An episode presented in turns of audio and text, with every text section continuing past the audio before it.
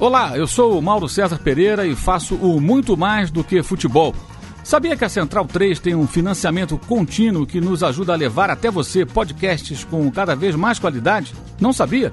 Então deixa eu te contar. Com a partir de 14 reais por mês, você passa a ser um colaborador da Central 3, que se compromete a sempre integrar conteúdos independentes e gratuitos. Acessando apoia.se barra Central 3 além de ajudar a mídia alternativa e independente, você também passa a ser um membro do Clube Central 3, onde pode discutir a nossa programação e também participar de sorteios exclusivos. Então, tá esperando o quê, meu camarada? Acesse apoia.se ou se barra Central 3.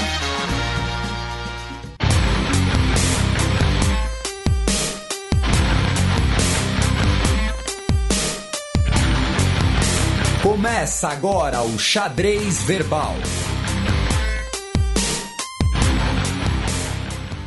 Bom crepúsculo, ouvintes da Central 3, está começando mais uma edição do Xadrez Verbal, a sua revista quinzenal de política internacional em formato podcastal, enquanto durar a pandemia viral. Meu nome é Matias Pinto e, como sempre, estou ao lado dele, meu amigo e companheiro Felipe Nobre Figueiredo, o homem por trás do tabuleiro. Olá, meu caro Matias, olá a todos os nossos ouvintes, todo mundo que nos ouve, nos prestigia, nos divulga, nos tolera, nos ama, nos deseja, diz que nos odeia, mas não nos tira do ouvido. Então, tá aí um oi para todos vocês no meio dessa pandemia viral. E, e é isso, uh, eu não, não, não tenho mais o que dizer, a não ser que eu amo todos vocês, um beijo no pulmão. Parece que eu tô animado, mas não, é aquele, é o, é o kkkk crying né, que, que está aí no, no na, nas internets. E, e, eu fiquei sabendo que você tem um recado ilustre aí para dar. Pois é, na última edição, né, a gente acabou citando a música Fuck the Police do NWA. É, e que essa, ela teria sido responsável né, pela criação do selo Parental Advisory Explicit Content, né? Aquele adesivo preto e branco que os discos com, com letras mais pesadas recebem essa é, categoria, né? E o Rapper X me escreveu é, pela DM dizendo que, na verdade, o primeiro disco que recebeu esse selo foi o Bane in the USA dos pornográficos, na palavra dele, To Life Crew, né? Um grupo de rap da Flórida, né? É bastante impactante ali do começo dos anos 90. Anteriormente, em 87, o álbum Rhyme Pace do rapper e ator ICT recebeu um outro selo é, que chamava só Parental Advisory e em 1985 surgiu o Parental Music Resource Center que investigou né, a letra de Darling Nick do Prince, né? Então agradecemos aí o X pela errata, né? Mandar um, um salve para ele e todos os amantes do hip hop que estão na audiência. E a gente começa o programa com o primeiro giro de notícias.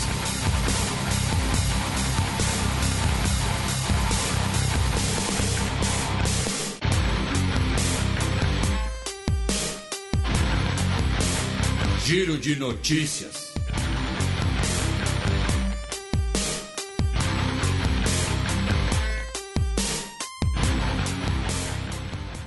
Notícia do sábado retrasado, dia 19 de setembro. Gloriosa República de Vanuatu é criticada por venda de cidadania. Detalhe é que não vai ser a única vez que a Gloriosa República aparece nesse programa, tá? Se você é ouvinte novo, sabe que você deve sua lealdade à Gloriosa República de Vanuatu. Tem gente que fala que a pronúncia é Vanuatu, eu conheço as duas versões, de qualquer jeito uh, é a gloriosa, tá? Mas o que acontece? É, a gente já comentou isso aqui algumas vezes, né? De países, muitas vezes países pequenos, que vendem cidadania né, dos seus países uh, como uma forma de atrair divisas, como uma forma de atrair uh, uh, investidores, de atrair eh, moeda forte. E só nesse ano a ilha né, de Vanuatu uh, vendeu cerca, uh, arrecadou cerca de 84,6 milhões de dólares para a venda da sua cidadania honorária via o Plano de Investimento e Migração de Capital. A maioria dessas pessoas é de origem chinesa. Um passaporte custa mais ou menos aí 130 mil dólares. Tá? E por que as pessoas fazem isso? Porque, uh, primeiro, uh, se for uma pessoa uh, rica, uma pessoa que tem uma disponibilidade maior de grana, esse passaporte dá direito à entrada uh, na Austrália, na Nova Zelândia e em países do espaço Schengen, na Europa. Entrada como turista. O que eu estou querendo dizer é que não precisa de visto, não precisa de uma burocracia um pouco maior. Coisa que, por exemplo, o brasileiro entra no espaço Schengen sem necessidade de visto. Tá? A questão é que muita gente né, está utilizando esse mecanismo para conseguir, né, via o passaporte de Vanuatu, migrar de forma irregular para a Nova Zelândia ou Austrália e também para evadir problemas da justiça, problemas inclusive até uh, uh, fiscais. Né? Então, tem recebido essas críticas, especialmente da oposição do governo da ilha, liderado pelo Ismael Kalsakal, que é o principal líder da oposição, só para deixar claro. E ele disse que uh, uma forma de compensar isso seria, por exemplo, o governo ceder a cidadania a cerca de 300 pessoas que estão atualmente apátridas na região muitos deles, pessoas que tentam, uh, uh, tentaram uh, entrar sem sucesso na Austrália, na Nova Zelândia. Enfim, então tá toda uma discussão e é um tema que a gente tem comentado bastante aqui. A gente falou do Chipre recentemente, né, de passaportes e nacionalidades à venda num mundo cada vez mais é, é, como é que eu posso dizer, né? A gente vai ter uma outra notícia daqui a pouco, né, que pode ter relação com isso, um mundo cada vez mais complicado do ponto de vista financeiro, do ponto de vista agora com sanções para lá e para cá, com uh, uh, um recrudescimento de algumas relações, de, de, diminuição de liberdades de viagem, até por conta da. não só por conta da pandemia, estou falando antes mesmo, por conta de questões políticas. E ainda na região, tivemos o resultado né, das eleições internas de Bougainville, aquela ilha de Papua Nova Guiné, que é uma região autônoma, que realizou um referendo para sua independência, que a gente comentou bastante aqui, porque uh, é uma ilha que é basicamente uma grande uh, uh, reserva mineral e que os nativos, especialmente, falam que, olha, a, a, a riqueza de Bougainville está sendo levada para o governo em Papua Nova Guiné, a gente está ficando sem nada. Foi um dos temas principais do programa 216, em dezembro de uh, eh, 2019. Para quem quiser ouvir, é um processo de independência, pode ser aí o mais novo país do mundo. E o novo presidente, que seria né, uma espécie de, de, governador da região autônoma, o uh, Ismael Toroama, disse que vai concluir o processo de dependência o mais rápido possível. Também no final de semana retrasado, Etiópia acusa ativista da oposição de terrorismo. O governo etíope acusou formalmente o Jawar Mohamed, que é um financiador da mídia ali, ele não chega a ser um, um, magnata, né, digamos assim, mas ele é uma das principais uh, uh, pessoas donas de veículos de mídia na Etiópia. Ele é um líder né, uh, do grupo étnico Oromo. Ele era aliado né, do atual primeiro-ministro Abiy Ahmed, que uh, ganhou o Prêmio Nobel da Paz uh, recentemente, né, o mais recente Prêmio Nobel da Paz. E uh, eles romperam depois que, que o Abiy Ahmed chegou ao poder. E qual foi o motivo então da acusação? O Jawar Mohamed teria sido o articulador, o financiador, né, o, o pessoa que orquestrou os protestos contra o assassinato do músico Roromo, uh, o Hakalu Hundessa, em junho. A gente repercutiu essa notícia aqui na época. E esses protestos acabaram se tornando é, é, né, um, um, conflito interno, praticamente, com várias pessoas mortas, centenas de pessoas presas, um, um cenário de muita violência. E aí, por conta disso, de supostamente ter sido financiador, né, o, o organizador desses protestos, ele foi indiciado por terrorismo. E a gente fala bastante da, da, da Etiópia aqui no, no, programa, a gente falou do conflito com a Eritreia, do Nobel da Paz, falamos de eleições internas e a gente sempre fala também da questão do Rio Nilo, do uso das águas do Nilo, da barragem da Renascença Etíope.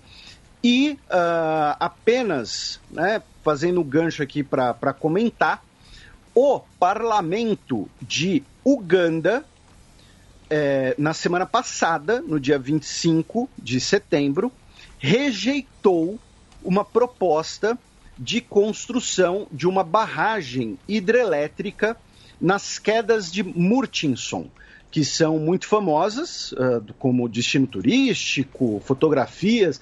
Né? É, uma, é uma daquelas paisagens né, que todo mundo já viu, ou em algum filme, ou, ou em foto e tal, mas não está ligando o nome ao lugar, mas certamente já viu e havia a proposta de construir uma barragem ali, que, como eu disse, foi rejeitada pelo parlamento, por, ah, primeiro pelo relatório ambiental, dizendo que o, o prejuízo ambiental que causaria e o impacto negativo no turismo seriam uh, uh, maiores do que os eventuais benefícios econômicos de construir a barragem. Só que o curioso desse, desse projeto, curiosamente, é que um dos motivos que o Ministério de Desenvolvimento Energético e Mineral havia proposto é a gente tem que a gente precisa de energia elétrica. Né? Uganda precisa de energia elétrica porque é um país que está crescendo muito, é um país que tem uma densidade populacional muito grande. Ok. Então, por que fazer num dos principais destinos turísticos do país? porque ela é próxima, ela é logo no, no, no, berço, digamos assim, do Nilo, e a gente tem que fazer uma barragem no Nilo logo antes que todo mundo faça. A gente tem que aproveitar que a gente está mais próximo da nascente e fazer logo uma barragem por aqui. Então, achei essa justificativa. Claro, né? Estamos aqui resumindo bem, né? Mas no fundo era isso que o cara quis dizer, a justificativa do ministro.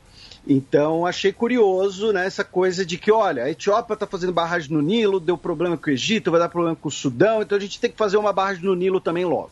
Só que aí rejeitaram no parlamento o projeto. Notícia do domingo da semana passada, dia 20 de setembro. Cinco bancos globais movimentaram 2 trilhões de dólares em transações suspeitas, segundo investigação. O Consórcio Internacional de Jornalistas Investigativos, aquele mesmo do Panama Papers, que os nossos ouvintes mais antigos né, têm, têm uh, guardados na memória com muito carinho o programa que a gente fez sobre o Panama Papers. Uh, já, já tem tempo isso, hein? acho que foi, foi 2016, né? Isso. É, pois é, considerando a pandemia, então fica parecendo que foi no século XIX. Mas o Consórcio Internacional de Jornalistas Investigativos soltou aí uh, uma é, mais um calhamaço aí de vazamentos e documentos né, uh, que foram obtidos pela FinCEN, a rede de combate a crimes financeiros do Departamento do Tesouro dos Estados Unidos, no caso. Foram mais de 2 mil documentos analisados que mostraram que o HSBC, o JP Morgan, o Deutsche Bank, o Bank of New York Mellon e o Standard Chartered movimentaram entre 99 e 2017 cerca de 2 trilhões de dólares, o que dá mais ou menos aí o PIB né, da, da Itália, né, ou seja, toda a produção de um ano só na Itália, uh, mesmo após terem fechado acordos com autoridades dos Estados Unidos uh, para coibir essas atividades e pagando multas e, e tudo mais. Então, uh, e assim, quando fala ah, coisas irregulares, né, tudo mais, é, é, é o quê? A gente está falando desde uh, lavar dinheiro do senhor tráfico de drogas, passando Ele por... responde assim mesmo, por senhor. É, exatamente. Né?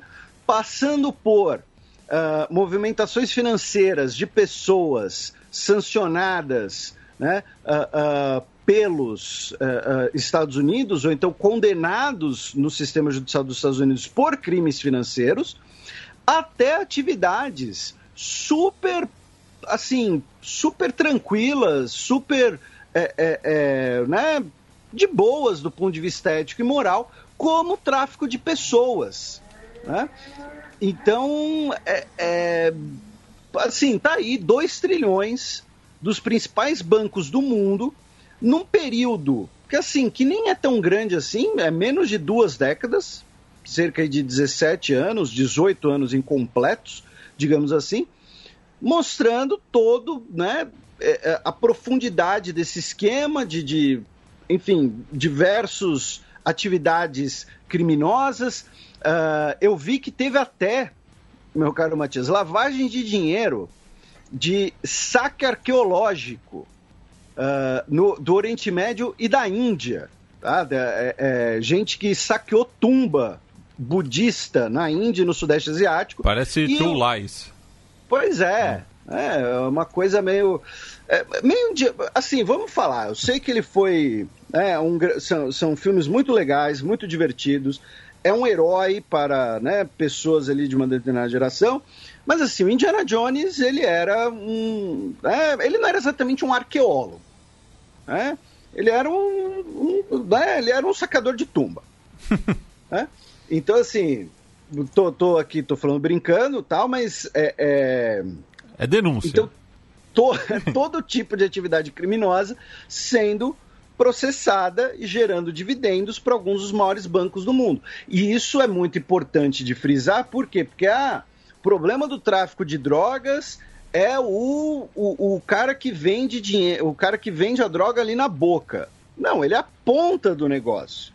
Né? Ele é li, literalmente a ponta do fio, mas o novelo está lá no outro extremo. E, e para dar um exemplo né, de, de algo ainda debatível, sem falar em coisas como né, tráfico de pessoas. Então tá aí, uh, botando. E, e, eu mantenho o que eu disse no Panama Papers. Tinha que botar todos esses documentos na íntegra, nas internets, entendeu? Digitalizar tudo para ter busca ali. Você vai lá no Ctrl F, entendeu? E você digita lá o que você quiser e vamos descobrir aí os esquemas. Notícia da segunda-feira da semana passada, dia 21 de setembro. Banidwal é nomeado presidente interino do Mali, com coronel golpista como vice. Isso, o Banidwal ele era uh, ministro da Defesa tá, do Mali, no governo do Boubacar Keïta. Ele é militar de origem, ele não era um, um ministro civil.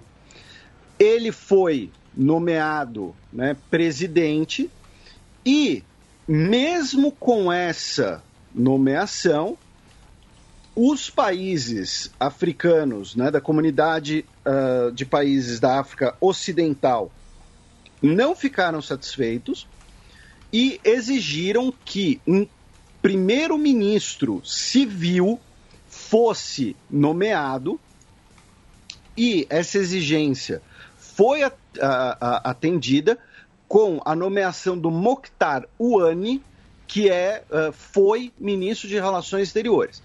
A grande questão está na segunda parte da, da manchete da Al Jazeera que você leu, meu caro Matias, que é o seguinte: o coronel Assimi Goitá, que foi o líder do golpe e é o líder do Comitê Nacional para a Salvação Popular do Mali, ele foi instituído como vice-presidente e levantou 500 sobrancelhas e, e 800 pulgas nas orelhas de que, olha, então será que não é ele o, o real mandatário? Não é? Será que não vai ser ele que vai mandar no país com o, uh, uh, o ali como testa de ferro, ali como um, um fantoche, digamos assim, o cara atingiu, né, o cara atendeu a exigência da comunidade de estados da África Ocidental. Ok, perfeito. Agora, né, uh, uh, se ele que vai ser mesmo o mandatário, não dá para cravar. Eu, particularmente, que passamos longe de ser experts né, na política interna do Mali. O que a gente conhece é a dinâmica da região, a gente conhece a questão do, do, da independência, um pouco de história antiga do Mali, uh, muito mais, inclusive, às vezes por, por gosto pessoal nosso do que outra coisa. Uh, então, assim, a nossa autoridade para cravar alguma coisa é muito pouca, mas que levanta uma sobrancelha, levanta. Bem, passemos agora para a coluna aberta, no qual a gente continua a cobertura da 75ª Assembleia Geral da Organização das Nações Unidas.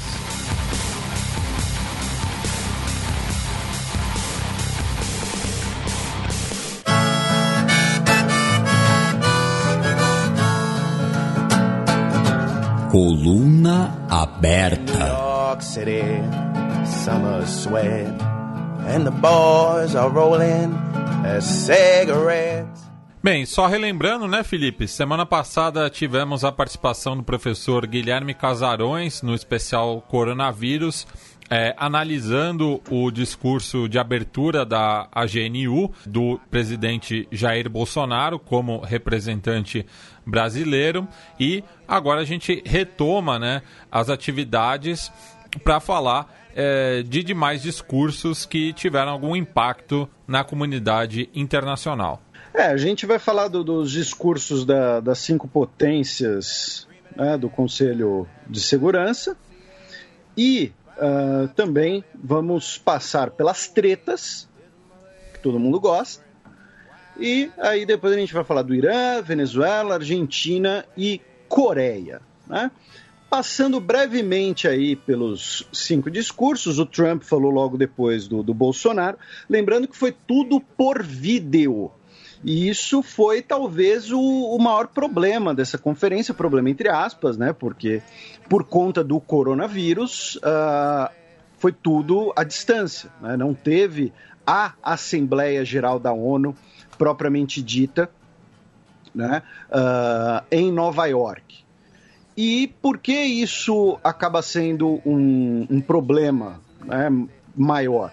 Porque é um desperdício do que a gente sempre comenta todo ano, que é a maior vantagem, o maior benefício desse tipo de evento, que não é apenas o que ah, o, o Bolsonaro foi lá e falou isso, Trump foi lá e falou isso, não sei quem foi lá e falou isso, mas também a possibilidade dos encontros, das reuniões bilaterais, dos encontros paralelos. Então, uh, ano passado, por exemplo, o Donald Trump, ele, né, no âmbito da, da, da Assembleia Geral da ONU, teve oito ou nove encontros bilaterais. Né? Isso para falar nos encontros oficiais uh, uh, na agenda. Sem falar em, em por exemplo, o, o, Modi participou com ele num, né, de um comício lá no Texas, né, o Howdy Modi.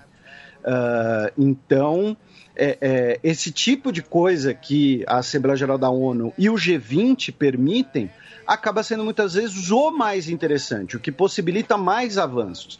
Porque num fórum muito grande como o G20, como a Assembleia Geral da ONU, você sempre vai ter declarações um pouco mais protocolares, você dificilmente vai ter grandes unanimidades, mas você possibilita todos os tomadores de decisão né, estarem no mesmo lugar ao mesmo tempo. E isso, isso sim facilita o, o, o diálogo, facilita o encaminhamento. Outro exemplo, 2017, a primeira conversa entre um primeiro-ministro britânico e um presidente do Irã, desde a Revolução de 79, foi em Nova York, entre o Juan e o David Cameron, é, é, por conta da ONU. E estavam os dois lá falaram: oh, vamos sentar aí, bater um papo, trocar uma ideia, né? ver como é que a gente pode normalizar as relações e tal. O que é muito mais proveitoso do que você tentar um processo de normalização de relações por, por telefones ou por contatos indiretos, E você raramente vai ter, logo de cara, né, um gesto de: olha, vamos aqui normalizar as relações. Então, já com o premier britânico não fala com o presidente do Irã desde 79, eu vou até Teherã. Né? Ajeito o avião aí que eu vou para lá. Então, esse acaba sendo o maior desperdício, né? a coisa mais triste, mais chata né, desse formato. Então, a gente acaba tendo que se ater muito aos discursos e às reações aos discursos. No caso, o, o Donald e, Trump. E só, e só uma, um, um, um disclaimer, né, Felipe? O, os discursos não eram propriamente ao vivo, né? Não, não, não, é, exatamente, era tudo gravado.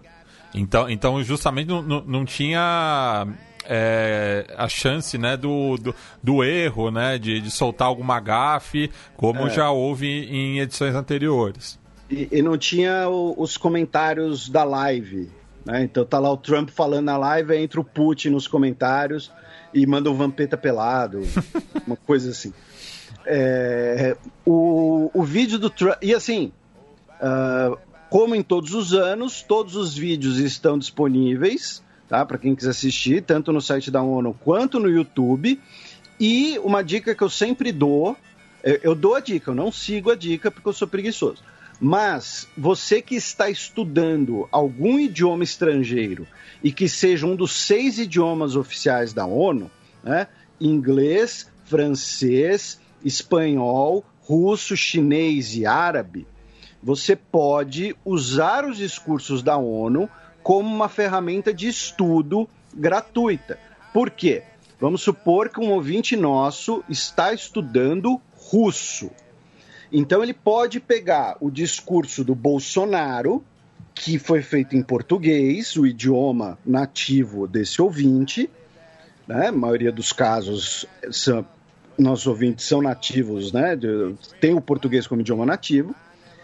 E aproveitar a versão traduzida para o russo feita pelos tradutores da ONU. Tá? E, e aí você tem, por exemplo, você tem a faixa de áudio com a tradução do discurso, uh, em que você pode ouvir o discurso em russo, com a pronúncia russa.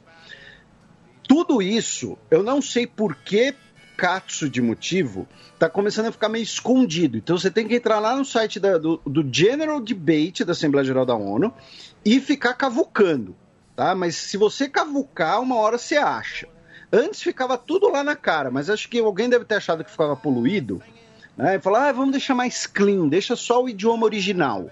Mas se você procurar lá, você acha em todos os idiomas, tá?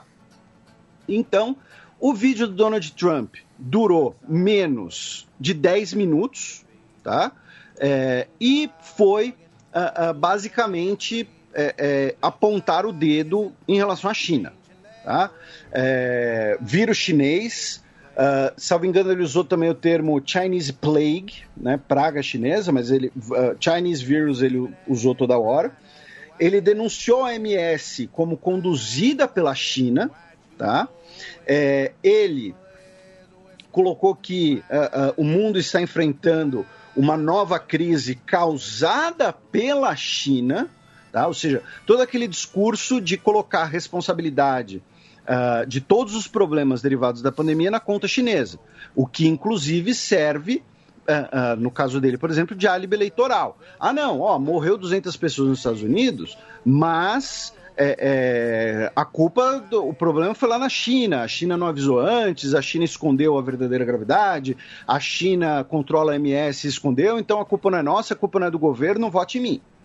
Então, é, é um discurso, não estou julgando aqui. Uh, o mérito ou a moralidade desse discurso. Eu estou dizendo que é um discurso muito conveniente para ele do ponto de vista eleitoral, ele vai usar.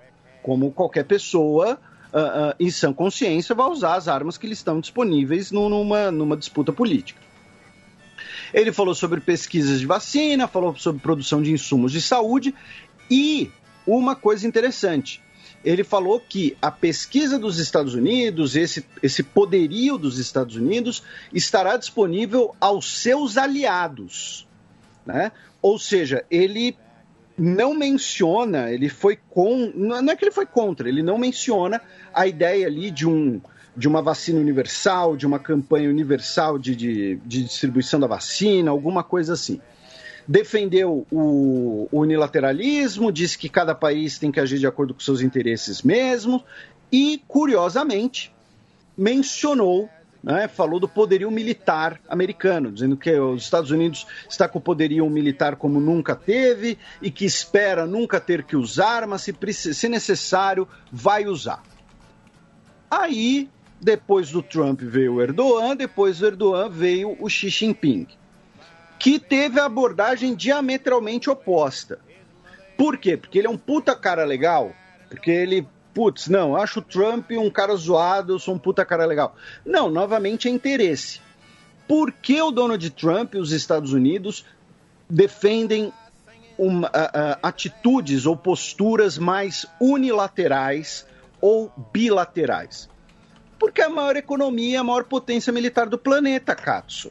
Então, os Estados Unidos sempre vai sentar na mesa de negociação em vantagem com qualquer outro país do mundo, praticamente, em qualquer pauta. Tá? Tirando uma outra exceção, você não tem índices de, de, hard power em outros países que se nivelam dos Estados Unidos. Então, assim, tirando, sei lá, o Trump sentar com o Putin para discutir arma nuclear, quantidade de ogivas nucleares Tá? Poucos assuntos vão ser. Então, por que a China defende o multilateralismo?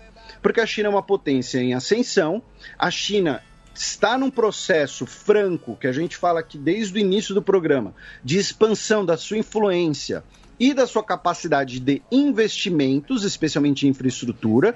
Então, é o colar de pérolas, é a nova rota da seda.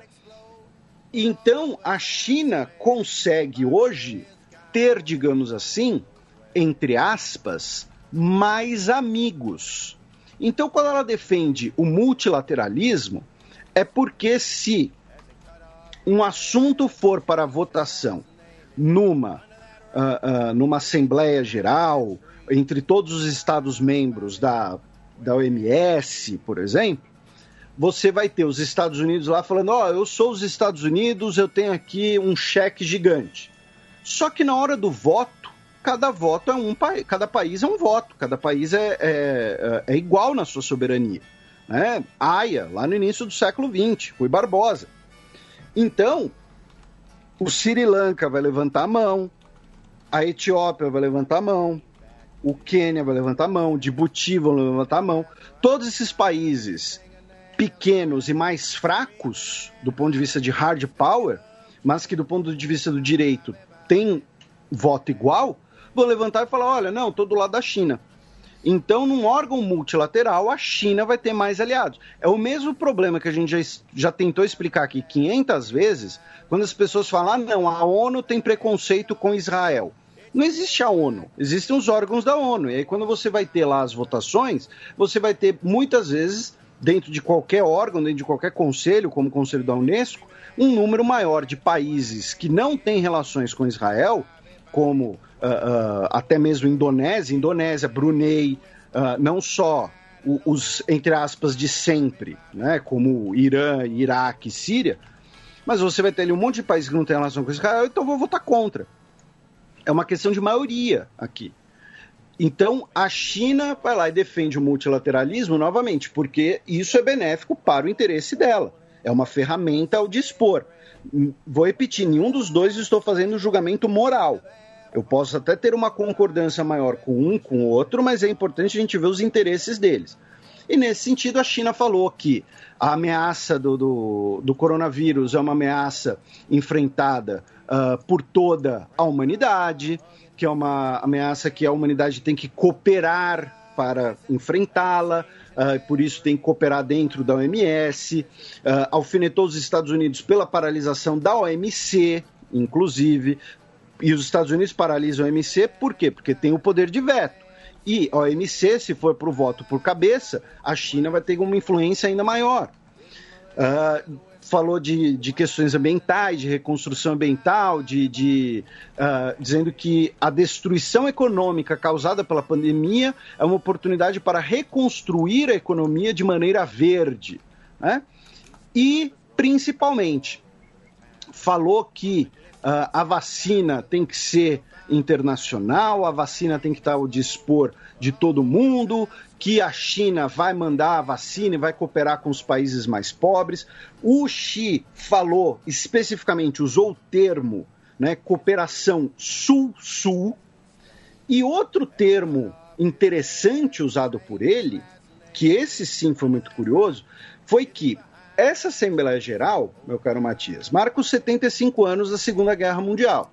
Um aniversário que foi lembrado por basicamente todo mundo, todos os discursos. O Xi Jinping, ele não lembrou dos 75 anos da Segunda Guerra Mundial. Ele falou da guerra mundial contra o fascismo. Ele usou essa terminologia. E por quê? É, eu pensei em algumas possibilidades e, e ela, é interessante que essas possibilidades não se excluem. Né? O primeiro é que quando a gente fala de Segunda Guerra Mundial, né, a gente aprende lá na escola, né? Tá? Ah, quando começou a Segunda Guerra Mundial? 1 de setembro, quando a Alemanha nazista invade a Polônia, né? De setembro de 39. Né? Então alguém pode não lembrar que é 1 de setembro, lembra que é setembro. Outra pessoa pode não lembrar que foi setembro, mas ah, é 39. Mas, né? é, mas é uma perspectiva europeia. Exatamente. A Alemanha invadindo a Polônia. Os chineses já estavam em guerra com o Japão, em 37, que o Japão uh, uh, invade a China propriamente dita, embora já estivesse ocupando parte do território chinês. Então, como você falou, quando a gente pensa em Segunda Guerra Mundial, a gente pensa na perspectiva europeia da revanche da Primeira Guerra Mundial e tudo mais, e ok. Mas, para os chineses, a guerra já tinha começado. Né? A, guerra, a Segunda Guerra Sino-Japonesa, ela é absorvida na Segunda Guerra Mundial. Inclusive com, com, algumas contradições interessantes, né? já que a China, né, o exército chinês, por exemplo, até a ascensão, a ascensão não, mas até a, a Alemanha nazista consolidar sua aliança com o Japão, a China recebia muito auxílio militar dos alemães, principalmente contra uh, uh, o Mao, né, o Mao Tse-tung, Mao com O. Então, primeiro tem essa questão da, da, da, da, cronologia. O segundo motivo que eu pensei foi lembrar, né, com, com razão, né, mas alfinetar, que o governo japonês da época era um governo fascista. Quer dizer, era um governo que tinha elementos do fascismo. Né? Os próprios japoneses rejeitavam o termo fascista porque eles falavam, não, fascismo é uma expressão romana, uma expressão europeia. Aqui a gente é japonês 100% puro. Ou seja, eles rejeitavam o termo fascismo por fascismo. Lembrando que o que unia o eixo era o anticomunismo, né? No caso Sim, dos japoneses, pacto... é, tinha essa preocupação da expansão da União Soviética para o restante da Ásia. Isso, pacto anticominterne e tudo mais. Então pode ter sido também uma alfinetada no Japão por conta do, do, do Abe Shinzo, depois que renunciou, ele visitou né, o, o Memorial aos Mortos de Guerra do Japão, que inclui os criminosos uh, uh, que, que foram julgados e executados depois da Segunda Guerra Mundial, incluindo Tojo.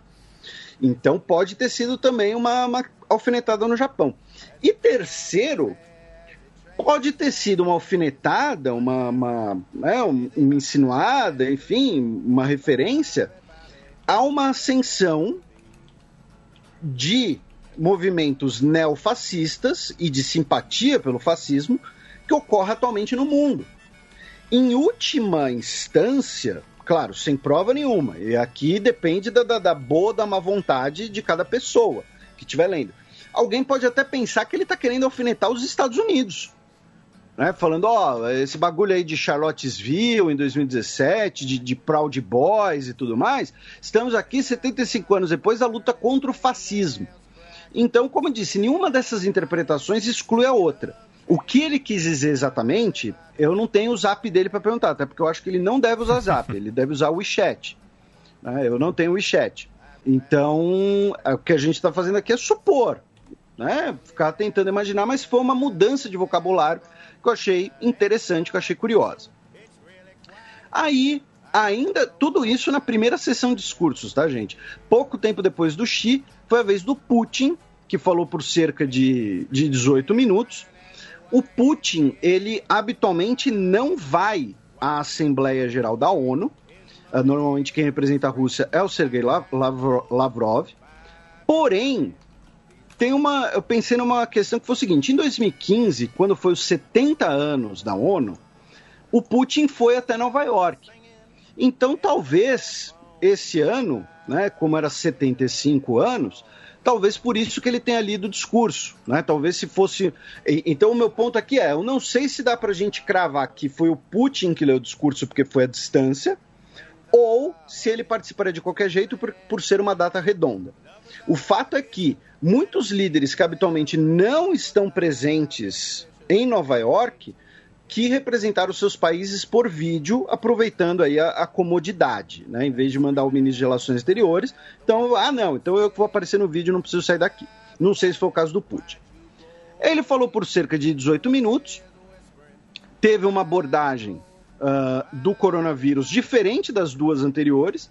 Né? Então, assim, enquanto Trump e o Xi ficaram nessa espécie de, de jogo de culpa, de cooperação versus ação individual tal, o Putin ele teve uma abordagem um pouco mais uh, sentimental, digamos assim. Né? Ele falou uh, da memória das vítimas, falou dos idosos, que são as pessoas que mais sofreram, porque ou foram os que mais morreram, ou os que mais perderam entes queridos, perderam seus companheiros de décadas. Ele falou alguma coisa nesse sentido.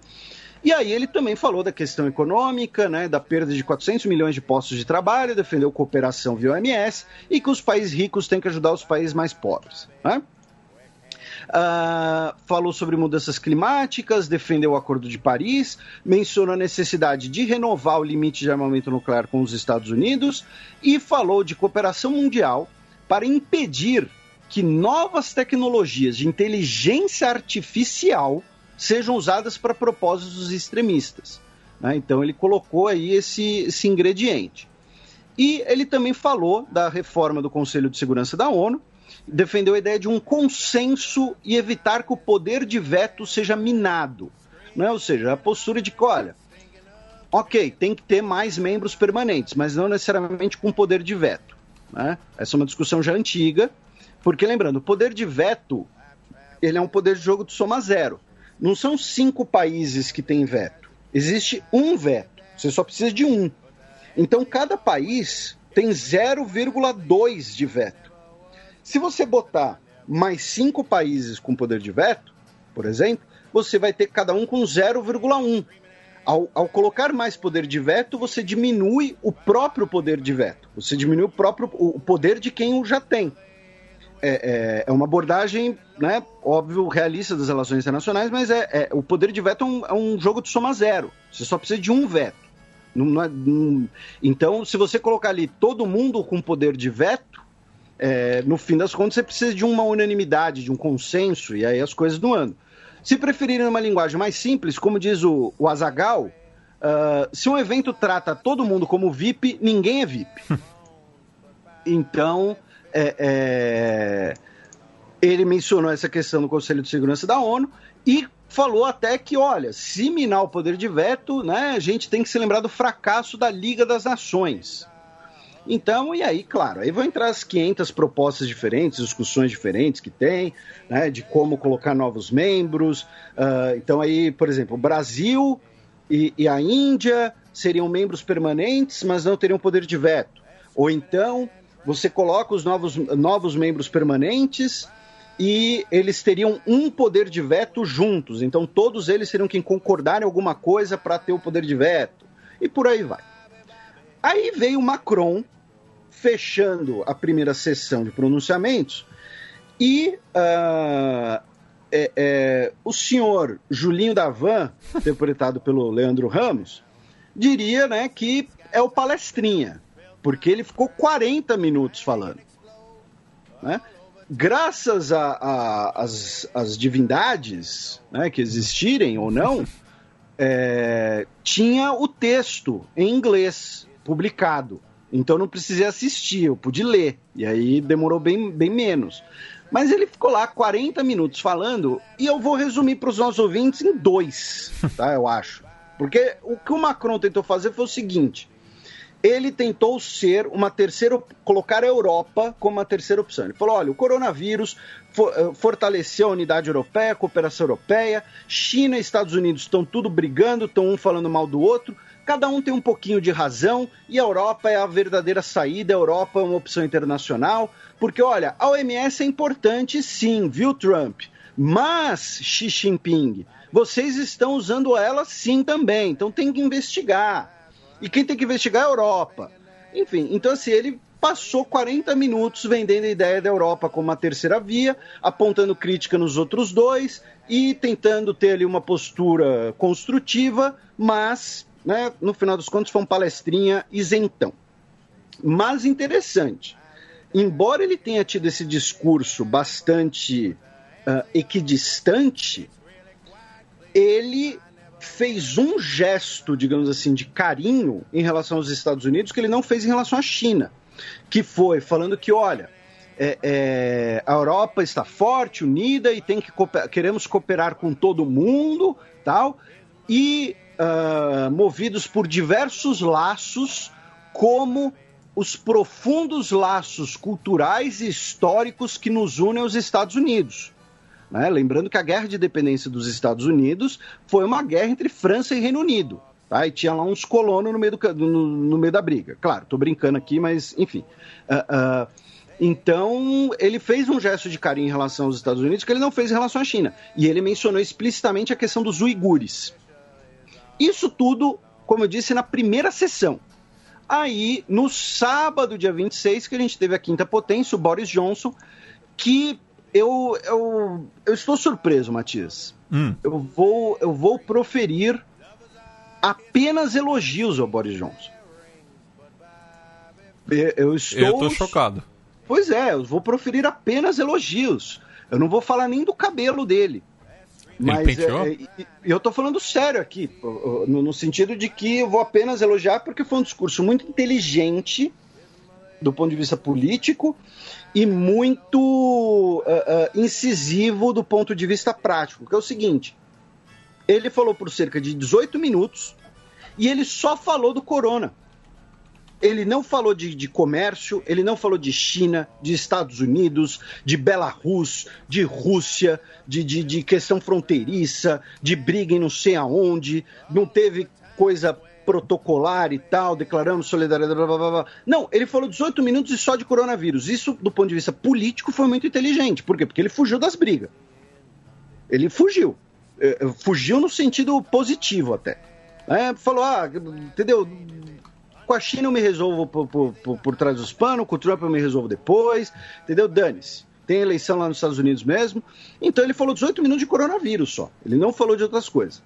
Em relação ao coronavírus, Aí é, é curioso, né? Porque o, o, Boris Johnson ele foi né, o primeiro Brexiteer uh, uh, de expressão, né? Ferrenho, né? Falando de, de, olha, né, tem que, tem que sair da União Europeia, Reino Unido, aí se a gente sair da União Europeia vai ter, né, aquelas lorota mentira dele, né, que vai ter não sei quantos milhões de libras a mais para o National Health Service por semana e tudo mais. E aí nisso ele virou um herói, né?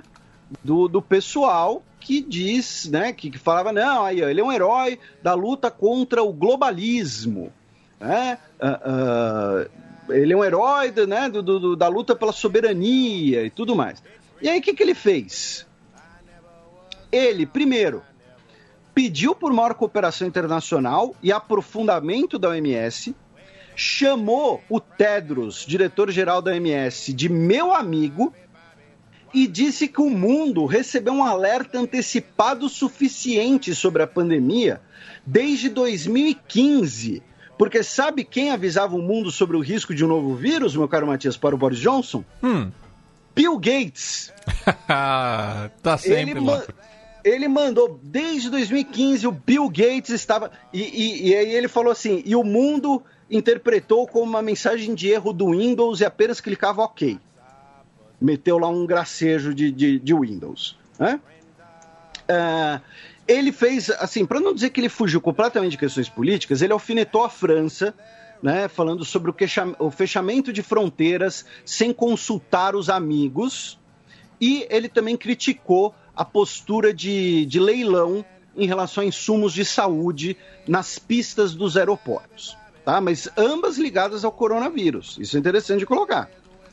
Uh, e aí ele falou, e, e, aí vem o sentido né, incisivo político do discurso dele, que foi colocar o Reino Unido como né, o campeão, né, o, o, o líder mundial da luta contra a pandemia.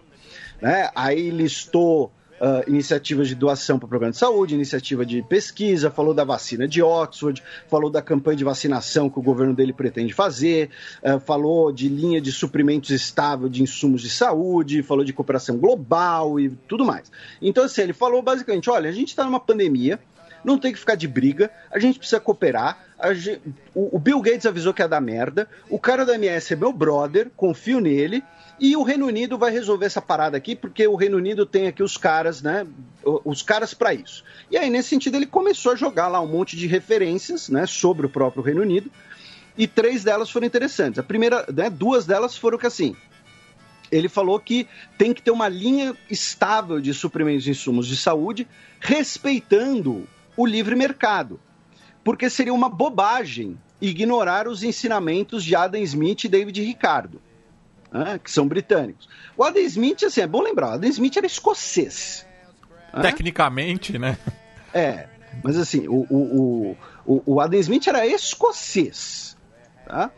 É, e ele fechou citando o Edward Jenner, né, que foi o médico britânico que criou a vacina lá, o negócio da, da varíola da vaca, né, e aí vacina vem da, da, da vaca, e enfim.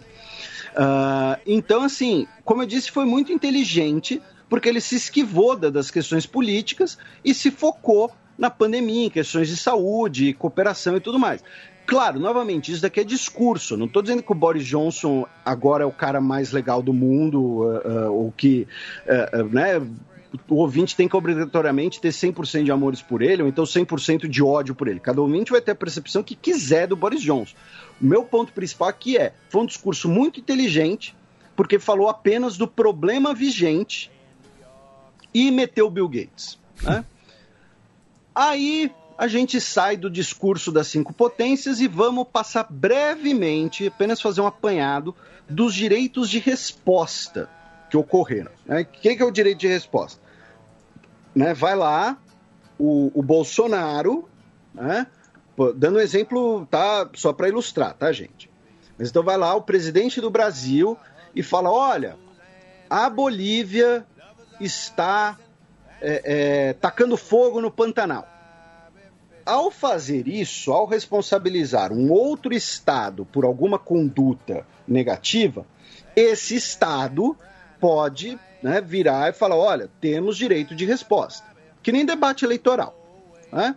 Então, e aí vai lá o representante, no caso da Bolívia, falar em relação às declarações do presidente brasileiro, Jair Bolsonaro, bababá, bababá, isso foi sem sentido, enfim, ele é bobo, feio e chato, qualquer coisa.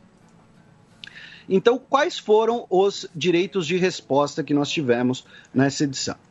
Tivemos um da Índia contra o Paquistão e outro do Paquistão contra a Índia ambos por conta da revogação do status especial da região da Caxemira, né? Dizem, né, o Paquistão dizendo que a Índia não quer uma solução pacífica, está perseguindo pessoas, está violando o direito das pessoas.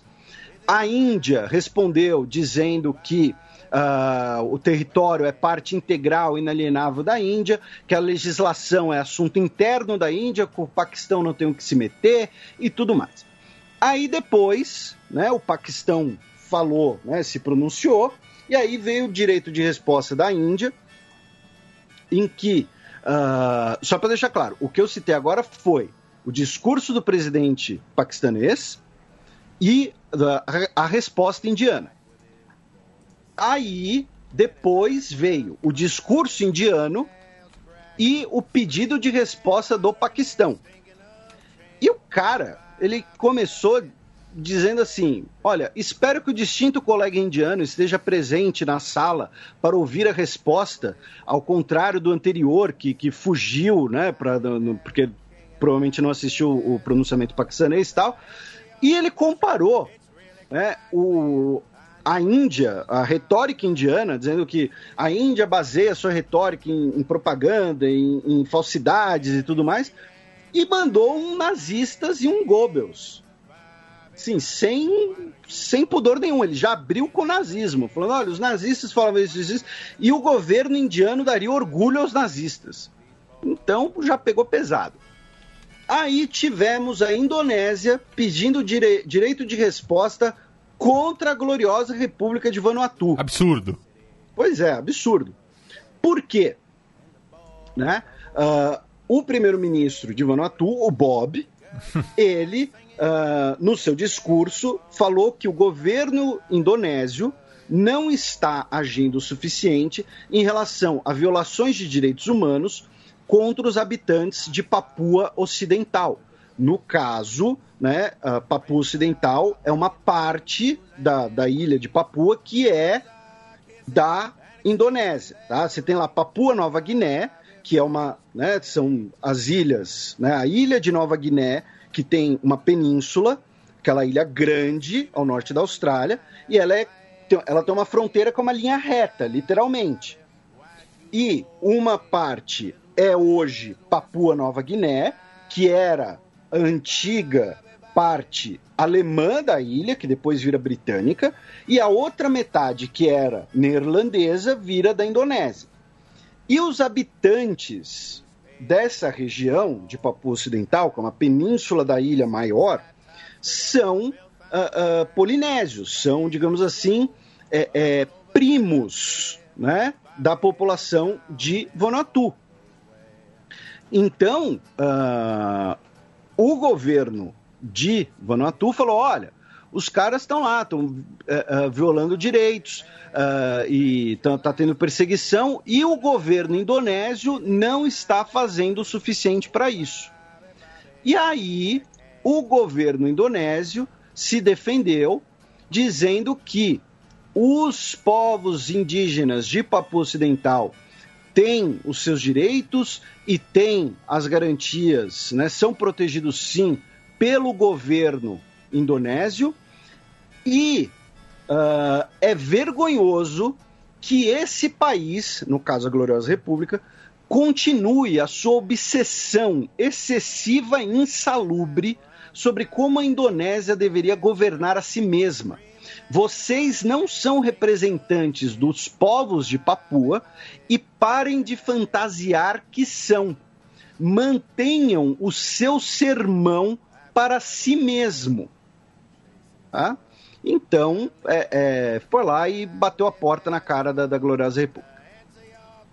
Aí depois tivemos de Bangladesh versus Mianmar, porque Mianmar disse que Bangladesh uh, está é, é, traficando pessoas. Traficando não foi o termo que eles usaram, né? mas está uh, facilitando a travessia ilegal na fronteira e colaborou para a radicalização interna uh, uh, de Mianmar, ou seja, meio que culpou Bangladesh pelo genocídio que Mianmar estava conduzindo. E aí, Bangladesh pediu direito de resposta, dizendo que os atos do governo militar de Myanmar são inegáveis, a violência dele é inegável, e que Bangladesh é o país que mais sofre com isso, sofre as consequências disso, porque Bangladesh recebe é, essas pessoas que são desalojadas e perseguidas. Aí tivemos dois direitos de resposta dos Emirados Árabes Unidos contra o Irã e um do Irã contra os Emirados Árabes Unidos. Por quê? por uma questão fronteiriça, três ilhas ali no Golfo Pérsico, que cada país diz que é seu, e Israel. Né? O Irã disse que os Emirados Árabes Unidos traíram os, os, os, os, seus irmãos árabes, traíram árabes palestinos, traíram os muçulmanos ao, ao estabilizar suas relações com Israel. Depois tivemos uma do Iêmen contra o Irã, na qual o Iêmen diz que uh, é, é, é inimaginável o Irã falar de uma radicalização no Iêmen pedir por, por, paz, sendo que o Irã que cria a situação da guerra civil no Iêmen. Lembrando que quem falou na ONU é o representante do governo iemenita de Sanaa, que é o governo alinhado com os Emirados Árabes Unidos, enquanto o Irã apoia os Houthis, o outro lado da guerra civil. Então, é, é, quando eles falam ah, o Irã causa guerra civil, é a perspectiva do governo deles. Se você colocasse lá um, um representante Houthi, ele ia falar: não, os árabes estão criando conflito, né, os árabes do Golfo, as monarquias do Golfo. Então, teve um do Iêmen contra o Irã, depois teve um do Irã contra Israel, porque o Netanyahu, no seu discurso, disse que o Irã quer desestabilizar a região, é um regime uh, genocida que quer destruir todos os judeus, e o Irã uh, pediu direito de resposta, dizendo que o Irã é um país amigo dos judeus, que a Pérsia, durante muito tempo, teve uma das maiores comunidades judaicas do mundo, e que uh, as críticas são dirigidas ao regime sionista ocupante da Palestina. E, finalmente, mas aí a gente só vai citar, né, a principal treta foram dois direitos de resposta do Azerbaijão contra a Armênia e dois direitos de resposta da Armênia contra o Azerbaijão. Tá? Então, assim, é, é réplica e tréplica. Tá? E claro, vocês podem ler lá e cada um vai ser completamente unilateral em relação ao outro. Para a gente fechar, né, quatro tópicos. Um deles foi que no Conselho de Segurança da ONU, né, em paralelo ali com a, a abertura da Assembleia Geral, uh, nós tivemos a reunião do Conselho de Segurança, onde o Sesc Pompeia, secretário de Estado dos Estados Unidos, Mike Pompeo, disse que o seu país não considera mais o acordo nuclear com o Irã válido e disse que o, os Estados Unidos pode reimpor todas as sanções estabelecidas no Conselho de Segurança contra o Irã de maneira unilateral e ele alertou de consequências para os outros países membros da ONU. Todo mundo gritou contra isso. Tá? Quando eu digo todo mundo, foi todo mundo mesmo. A França, Reino Unido, falando que, olha, Estados Unidos, vocês não podem fazer isso. Tá? As sanções da ONU, quem pode reimpor é o Conselho de Segurança da ONU. E aqui a gente não, não decidiu por isso. Vocês que quiseram sair do negócio, não a gente. Uh, Rússia, obviamente, o próprio Irã também condenou isso, disse que isso é mais uma ferramenta do governo bully dos Estados Unidos. Uh, e disse que foi uh, um dos dias mais baixos da história da ONU, né, quando o Sesc Pompeia falou. Outra coisa em relação, né, que seria ali em paralelo à Assembleia Geral, mas foi também uh, um, o painel do uh, Alto Comissariado da ONU para os Direitos Humanos, que é chefiado pela Michelle Bachelet, e aí tivemos uma reunião por videoconferência entre o Maduro, Nicolás Maduro, da Venezuela, na quarta-feira, dia 30, com a Bachelet, para responder o relatório do Comissariado da ONU de Direitos Humanos, que aponta graves violações de direitos humanos na Venezuela, como tortura, prisão, arbitra prisão arbitrária. O Maduro disse que a sua intenção era uh, rebater as mentiras e apresentar o documento A Verdade da Venezuela contra a Infâmia Dados e testemunhos de um país sob assédio, em que o governo venezuelano aponta é, é, movimentos radicais e violentos da oposição, tentativas de manipulação na política interna venezuelana feita por forças estrangeiras e tentativas de intervenção uh, armada e violenta por agentes estrangeiros, especialmente dos Estados Unidos. Tá? Uh, o ministro de Relações Exteriores da Venezuela, Jorge Arreaza, disse que uh, o encontro foi muito bom, foi frutífero e que Estamos avançando em cooperação com o escritório de Genebra e a equipe na Venezuela para um diálogo construtivo e respeitoso pela garantia dos direitos humanos e que o governo venezuelano tem compromisso com a proteção dos direitos humanos, o multilateralismo e a paz. Tá?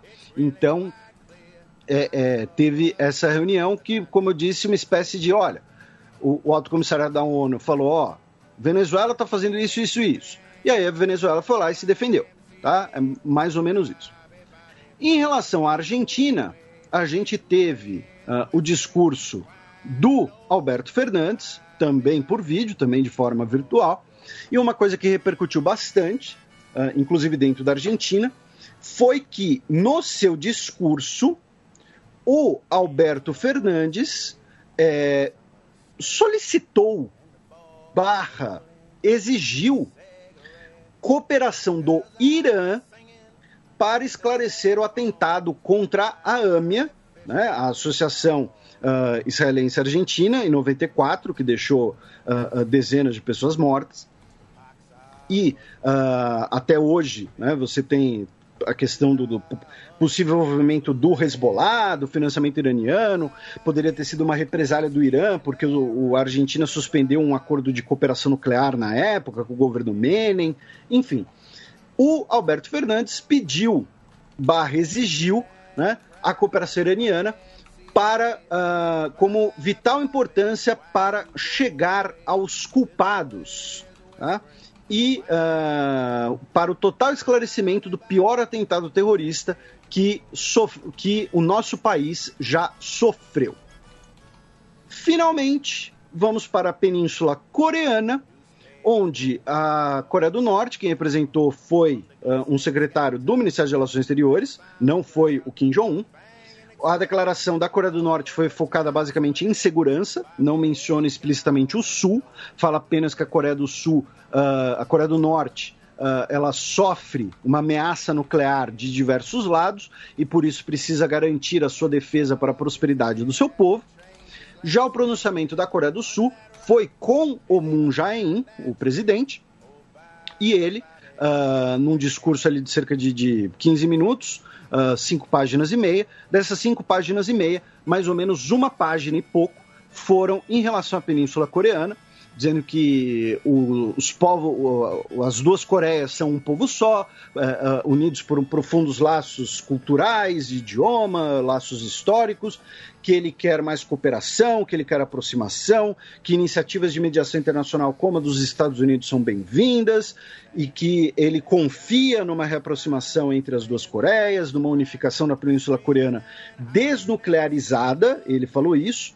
E aí ele disse que a pandemia é uma oportunidade para cooperação em diversos ramos e inclusive na Península Coreana. E aí ele anunciou a sua proposta de, uh, da iniciativa de cooperação do Nordeste Asiático para controle de doenças infecciosas e saúde pública, que envolveria as duas repúblicas coreanas, o Japão, a China e a Mongólia.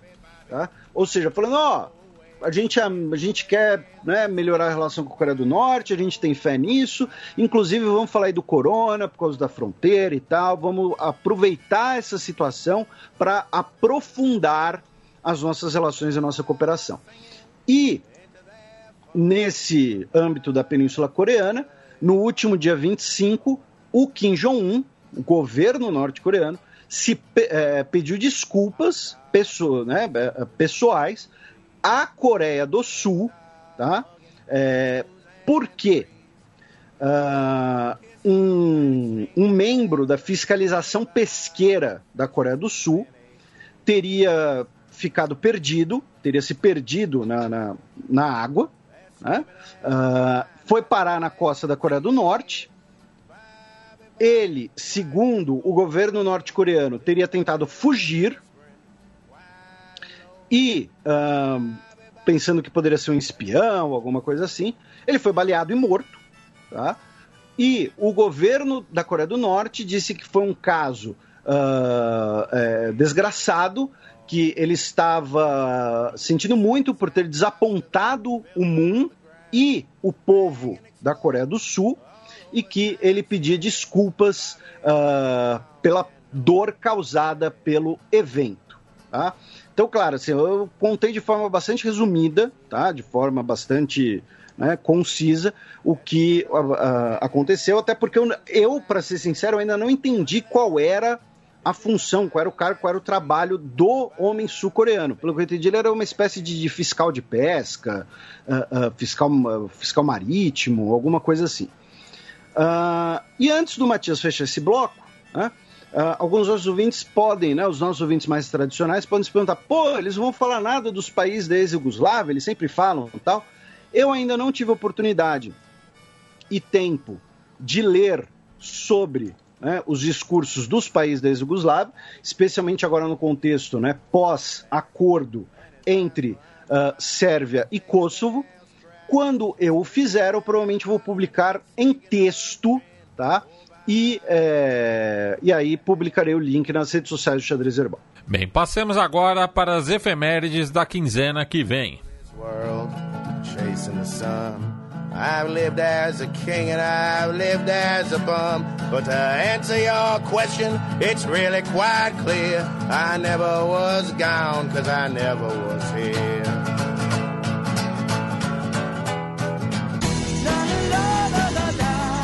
Semana na História.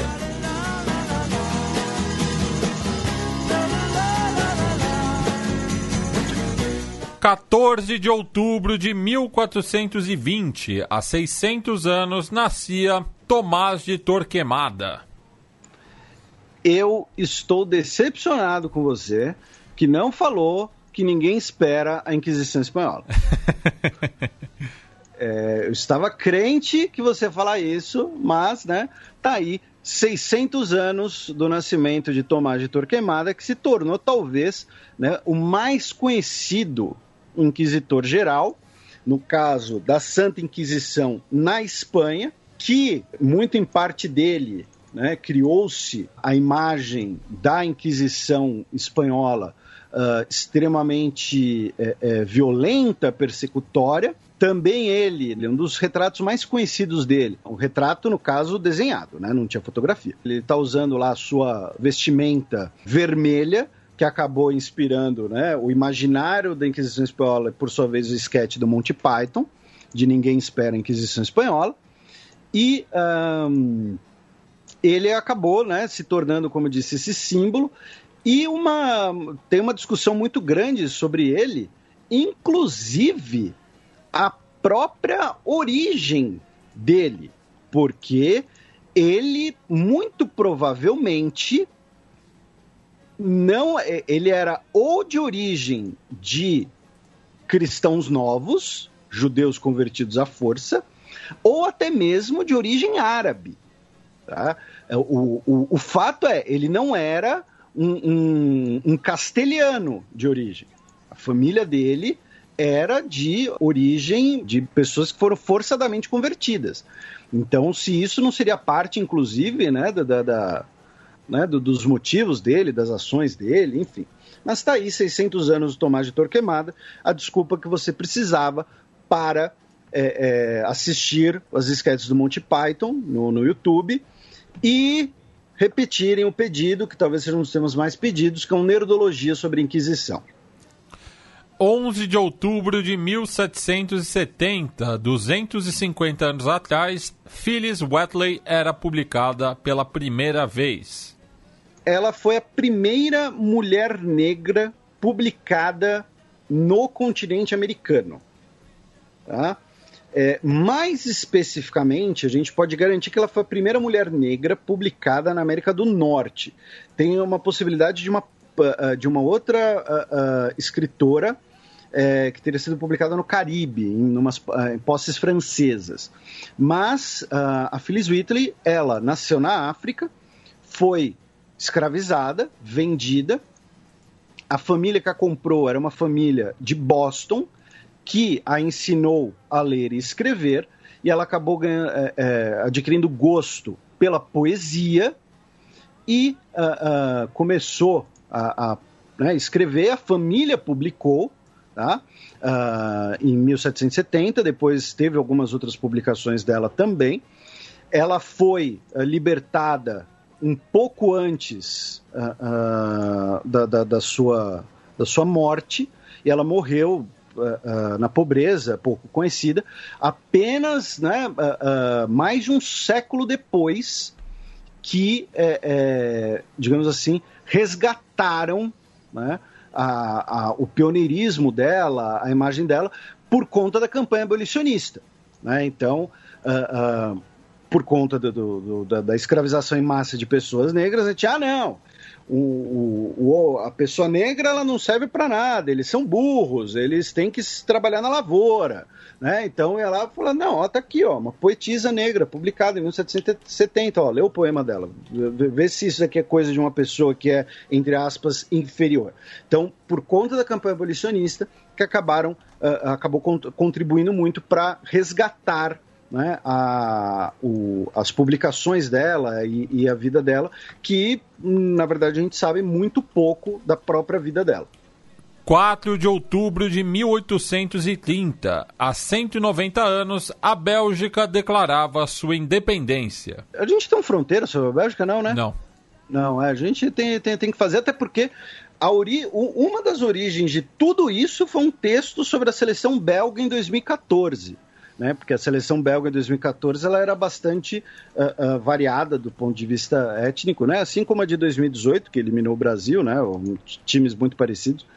Uh, mas a Bélgica declarou sua independência em, em 1830, a partir de uma das chamadas revoluções românticas ou das revoluções liberais do início do século XIX, especialmente por conta de, da identidade católica né, da Bélgica.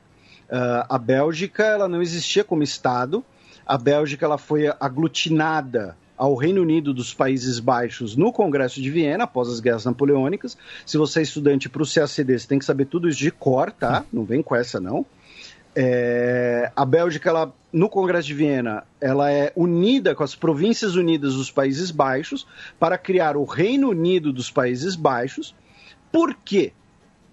Porque a região sul da Bélgica é a Valônia, onde eles são francófonos. E a região norte é uma região flamenga, onde eles falam neerlandês, porém são católicos.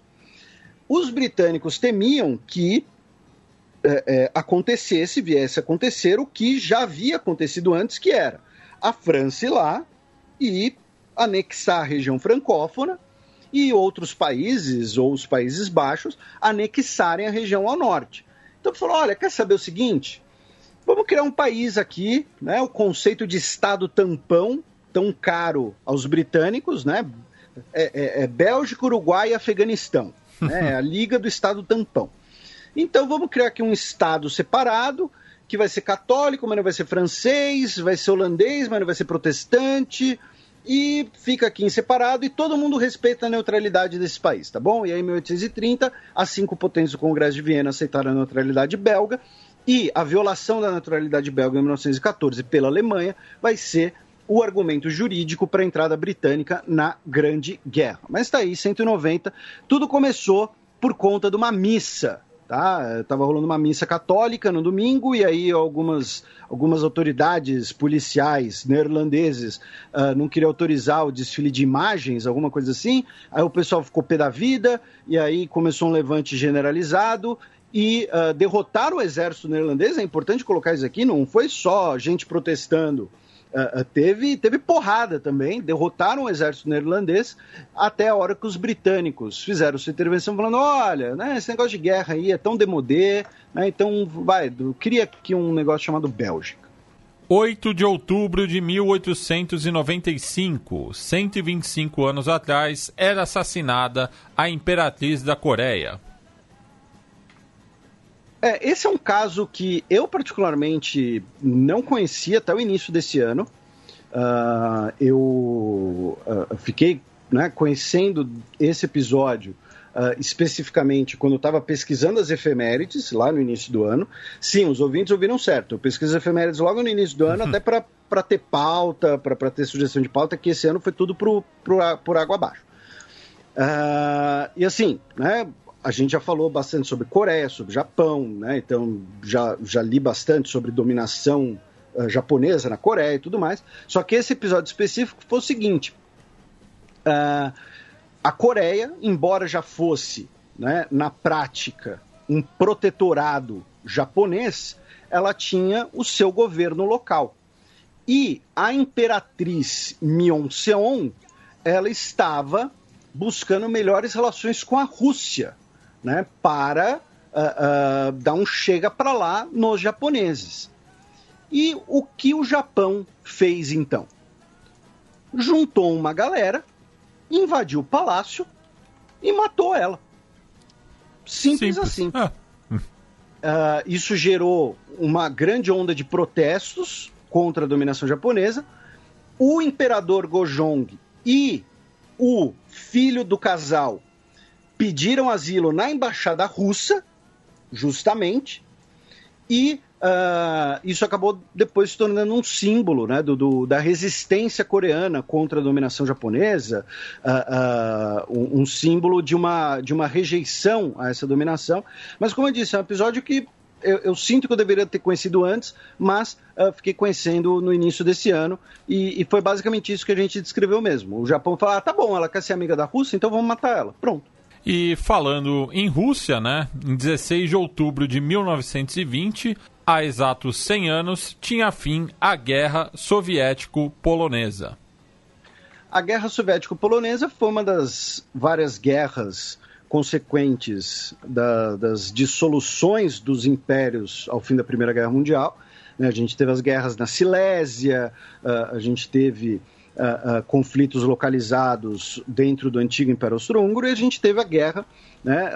diversas guerras envolvendo as fronteiras polonesas, porque a Polônia estava sendo criada como Estado nacional naquele momento, depois de muito tempo, então você tinha alemães falando, esse território é nosso, poloneses falando, esse território é nosso, a mesma coisa do lado soviético, do lado russo, digamos assim. Né? O, o, governo em Moscou uh, falando, olha, agora em Moscou, né, falando, não, esse território é nosso, esse território não é da Polônia. E também desejando, com a tomada da Polônia, que as tropas bolcheviques especificamente pudessem uh, socorrer os movimentos comunistas na Alemanha. A Alemanha passa por um período de guerra civil pós Primeira Guerra Mundial. Uh, só que os poloneses resistem, conseguem deter a ofensiva uh, bolchevique perto de Varsóvia, e o Lenin decide pela paz falando: olha, gente, a gente já está lutando aqui a guerra civil contra os exércitos brancos, que tem apoio europeu e tudo mais, então vamos assinar aqui a paz de Riga e, e, vamos desenhar as fronteiras com a Polônia, vamos virar amigo da Polônia, porque a gente tem que se concentrar na guerra aqui dentro, porque se a gente perder a guerra aqui dentro, uh, uh, vai tudo por água abaixo. Então, com essa vitória polonesa, né, as portas de Varsóvia, que força essa, uh, essa negociação soviética, nós temos o fim da, da guerra soviético-polonesa. E por fim, 10 de outubro de 1970, 50 anos atrás, era declarada a independência de Fiji. Fiji, né, uma pequena posse ali na Oceania. Uh, nosso ouvinte Vanessa Araújo já morou lá, a gente comentou isso né, na, quando a gente teve, uh, acho que um furacão em Fiji, acho que foi, alguma coisa assim. Uh, era uma posse britânica, ainda tem laços profundos com o Reino Unido, inclusive é um dos pequenos países uh, é, é, que antigamente eram parte do Império Britânico, que já anunciaram é, uma, um acordo comercial com o Reino Unido pós, é, pós-Brexit. E eu sei que ainda não está na hora das dicas culturais, porque eu já tinha separado as minhas dicas culturais, mas quando a gente falou da Guerra Soviético-Polonesa, eu lembrei de um livro uh, que eu li, um livro que, que eu tenho, já foi publicado em português, inclusive, uh, chamado Exército de Cavalaria, de Isaac Babel, que fala justamente né, desse conflito russo-polonês, ou soviético-polonês, se preferirem. Uh, são é, 36 contos que são baseados na experiência do autor. Tá? São contos é, é, de ficção, mas baseados na experiência dele na guerra é, como eu disse, ainda existe em português, a edição era uma edição em capa dura, da, da, da, da Cossack Naif e tudo mais, e é um livro pesado pra caramba, viu? Tá? É um livro, assim, que, tipo, fala de, de, de execuções, fala de... Tem, tem, um, tem um conto que fala lá de um desertor, que fiz, o, que, o que faziam com desertores, alguma coisa assim, que, assim, é, é, é, é pesado, não é legal, não. Mas, para quem se interessar, tem a opção. Bem, passemos agora para o match no qual eu e o Felipe daremos um giro pelo velho continente.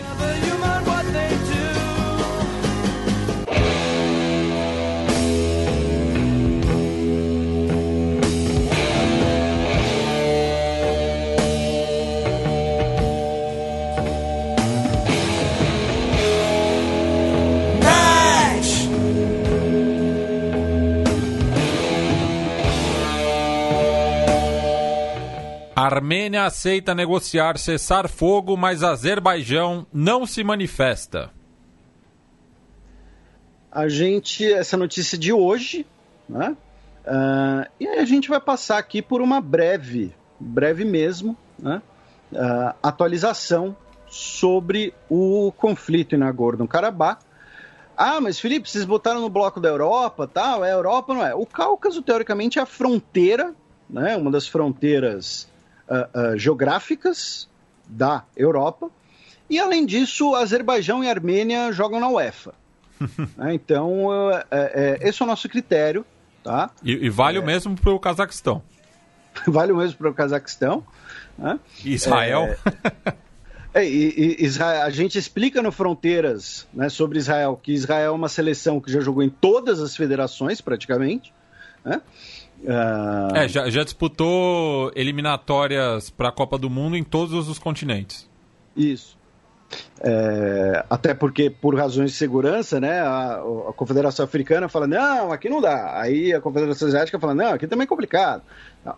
Mas, enfim, é, feita essa, essa digressão, é, é importante fazer dois lembretes aqui, não é nem alto jabá, é lembrete mesmo por conta da abordagem que a gente vai ter aqui, que é o seguinte: uh, o conflito em Nagorno-Karabakh e as questões entre Armênia e Azerbaijão são daqueles temas perenes, né? porque é um conflito congelado da dissolução da União Soviética, ou seja, é um conflito que já tem 30 anos de vai e volta, escaramuças num ano, escaramuças no outro.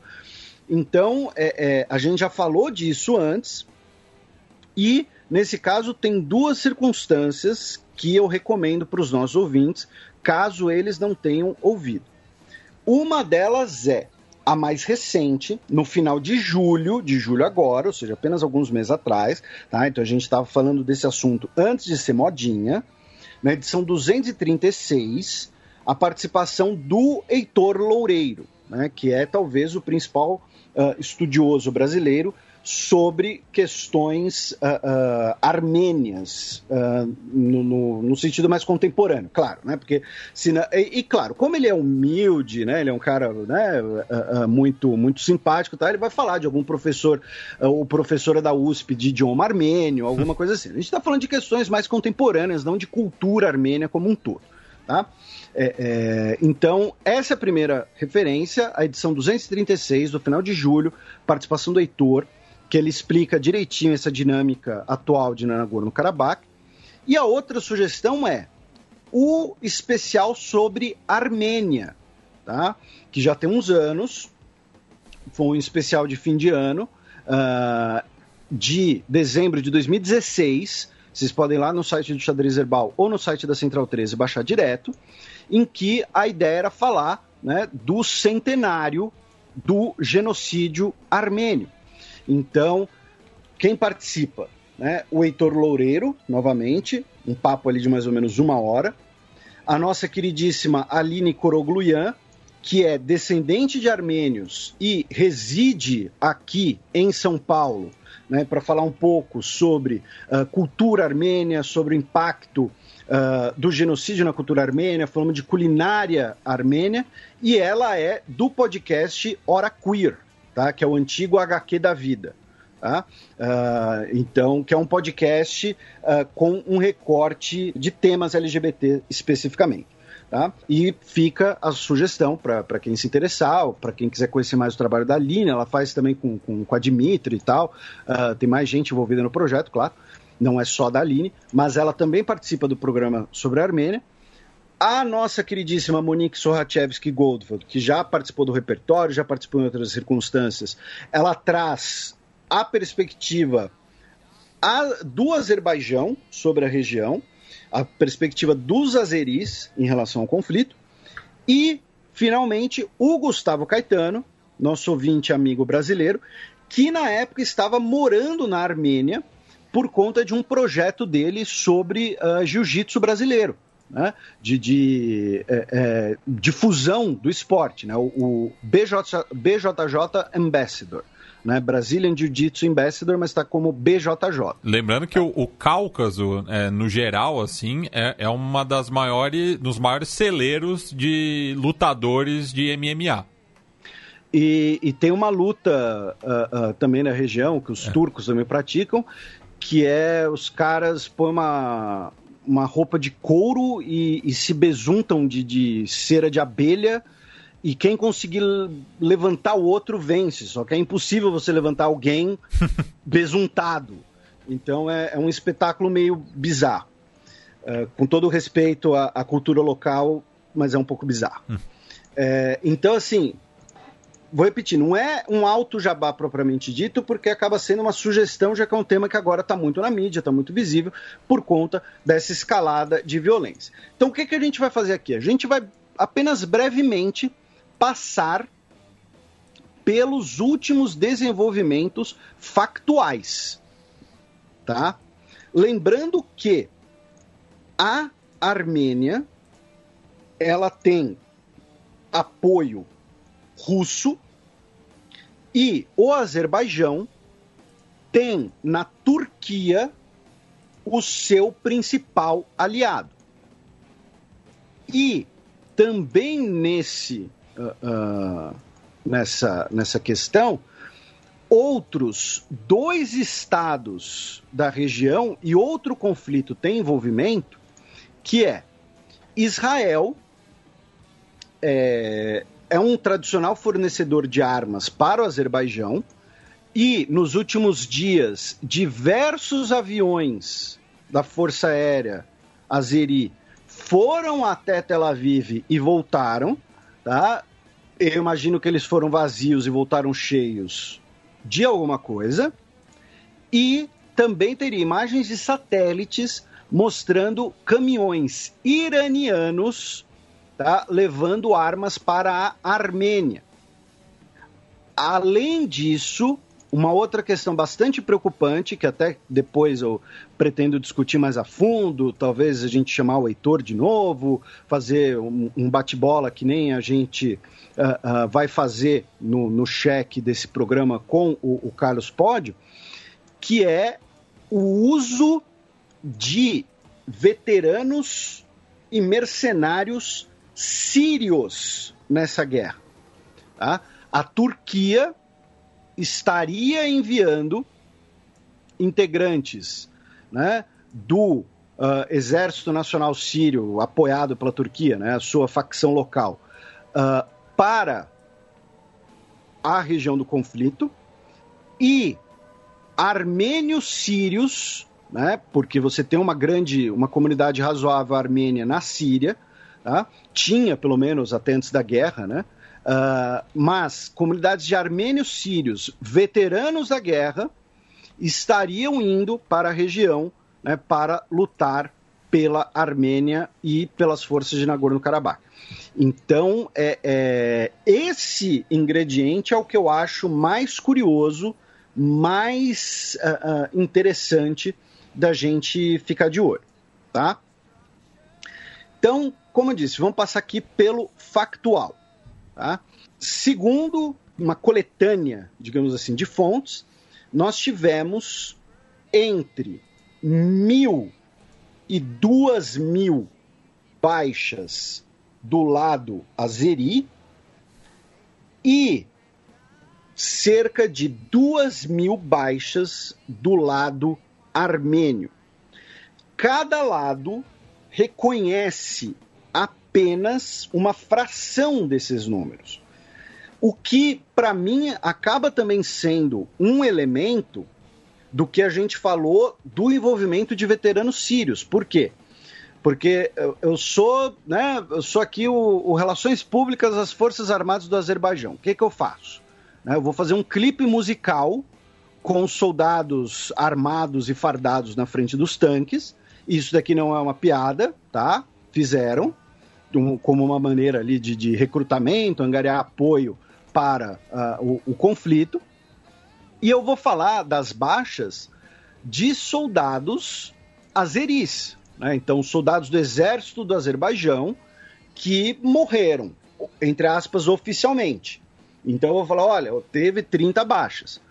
Agora, se teve uma centena de sírios que a Turquia mandou para cá armados para o meu território para lutar nessa guerra, eles são bucha de canhão. Se eles morreram, eu não vou divulgar isso, eu não vou publicar nada.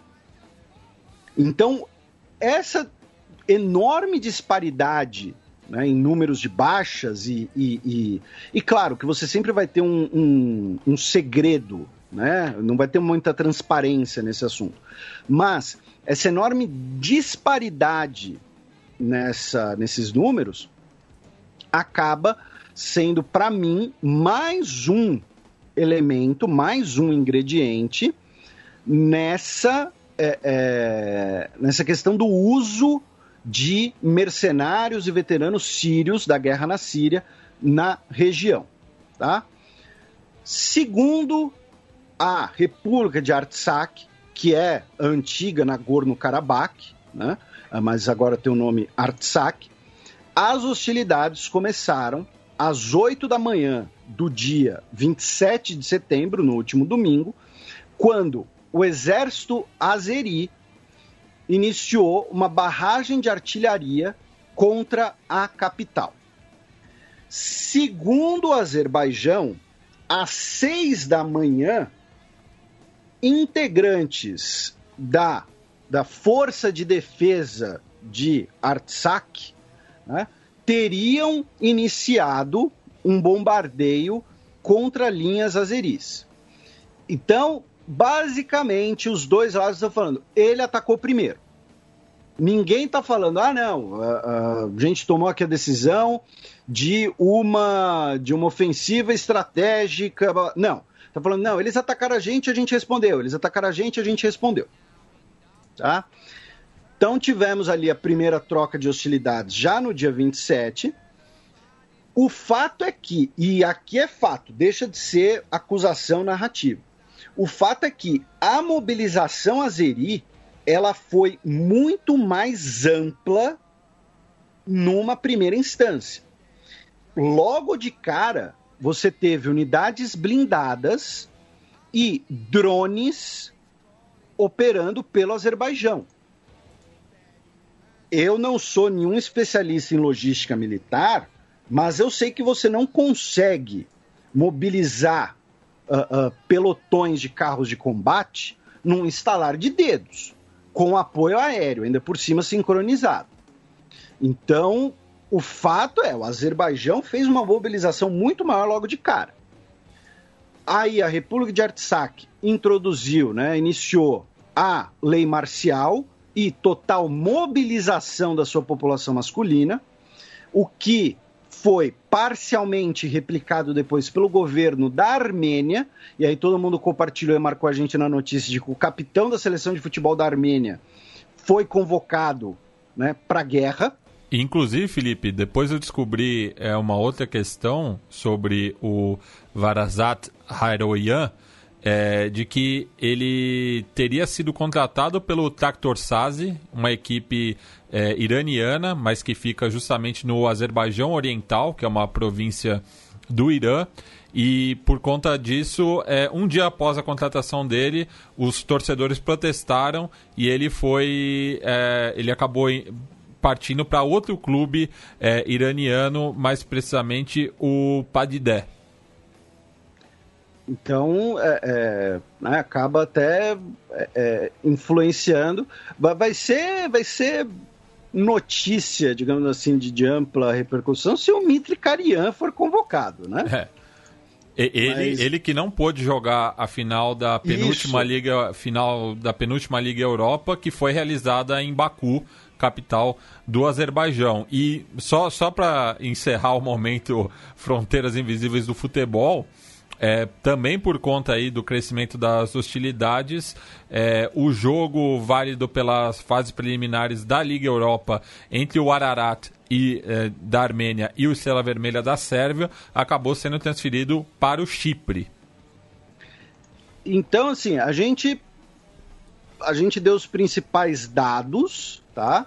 É, só para complementar aqui, uh, o Azerbaijão está com seu espaço aéreo fechado para voos civis.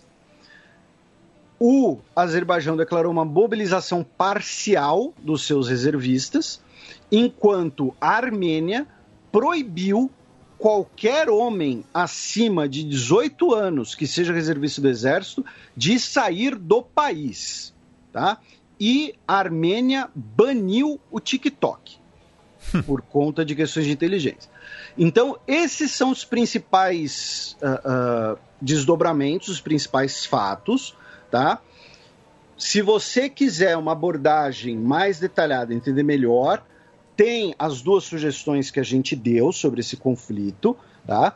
Resumidamente, assim, só para não ficar muito jogado no ar para algum ouvinte nosso perdido, o conflito é por conta de uma região que é, na prática, uma república autônoma pró-armênia, eh, formada por uma população armênia, em um território que o Azerbaijão diz que é seu.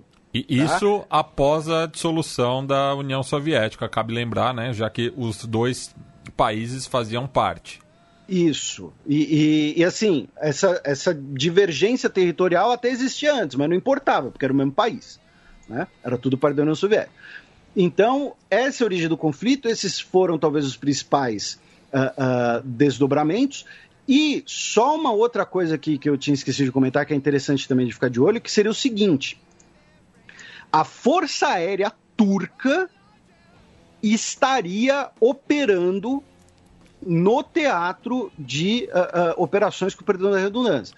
A Armênia diz que um, uh, um drone seu, um, um helicóptero, acho, foi abatido por um caça F-16 que não é operado pela Força Aérea do Azerbaijão, mas é operado pela Força Aérea Turca.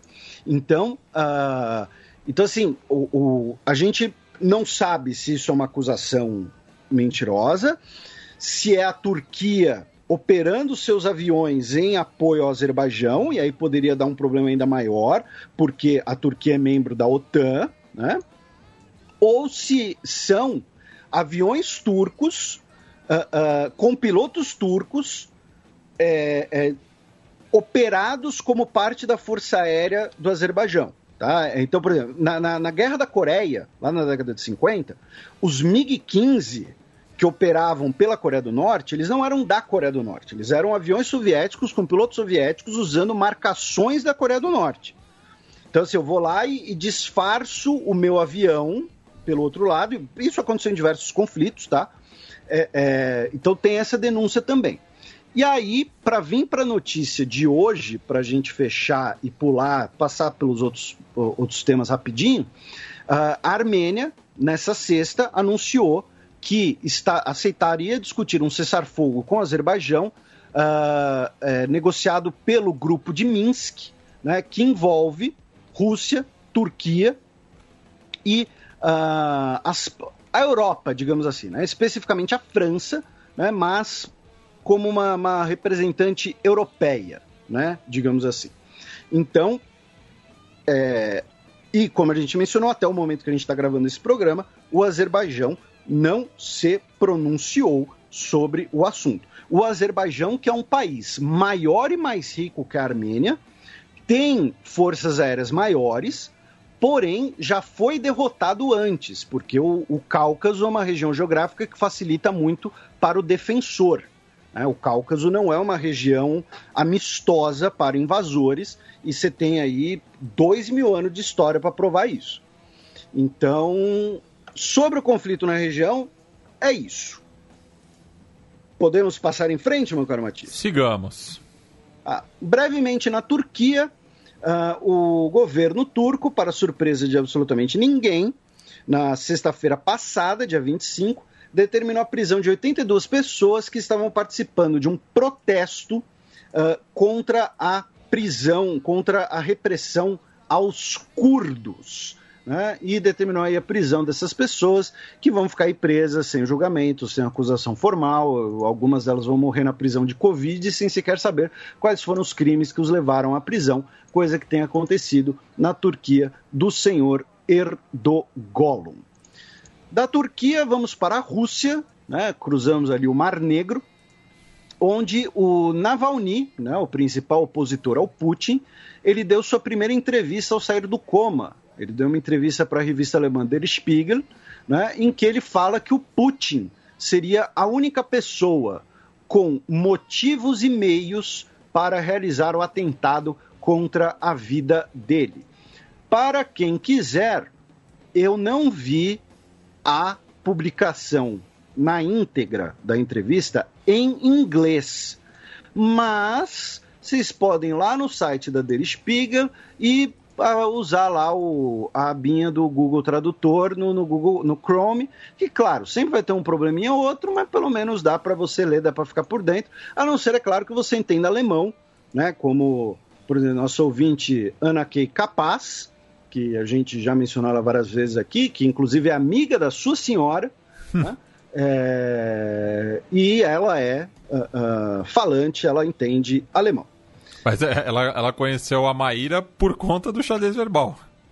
Ah, sim, mas, é, é. mas aí é, elas ficaram amigas por conta do, do, dos biscoitos. Isso. É, to, to, to, todo mundo quer ficar amigo da Ana por causa dos biscoitos. É, mas é, é, a única pessoa, única não, eu sei que vários dos nossos ouvintes vão falar, mas eu, eu lembro a primeira vez que ela falou: Ah, tô estressada, tô fazendo. Aí, tipo, tô estressada, então vou fazer massa de biscoito. Como terapia, entendeu? Relaxamento. Vou relaxar do estresse como? Fazendo massa de biscoito. uh, da Rússia, vamos para, para Belarus, porque no dia 23 de setembro tivemos a posse de Lukashenko para o seu novo mandato. Né, com a mão na Constituição, lá um belo paletó azul, né, gravata vermelha com camisa branca, talvez ali para referenciar a bandeira da, de, de Bielorrússia antiga, não sei, um gesto ali amistoso. Mas por que isso acaba sendo interessante? Primeiro, porque a, a posse foi acompanhada de mais protestos e mais prisões, mas algo parecido com o que a gente repercutiu aqui quando o Maduro assumiu o novo mandato. Se você tem um país que fala ó, esse cara foi eleito de maneira irregular e ele assume um novo mandato, esse país, então, ele não, ele não reconhece esse mandato. Então, o dia 23 de setembro, ele acaba marcando o dia que Estados Unidos e os países da União Europeia não mais reconhecem o Lukashenko como o presidente de Belarus, tá? Oficialmente. Claro que por trás dos panos, na prática, vão ter que continuar conversando com o regime Lukashenko, vão ter que continuar negociando com ele.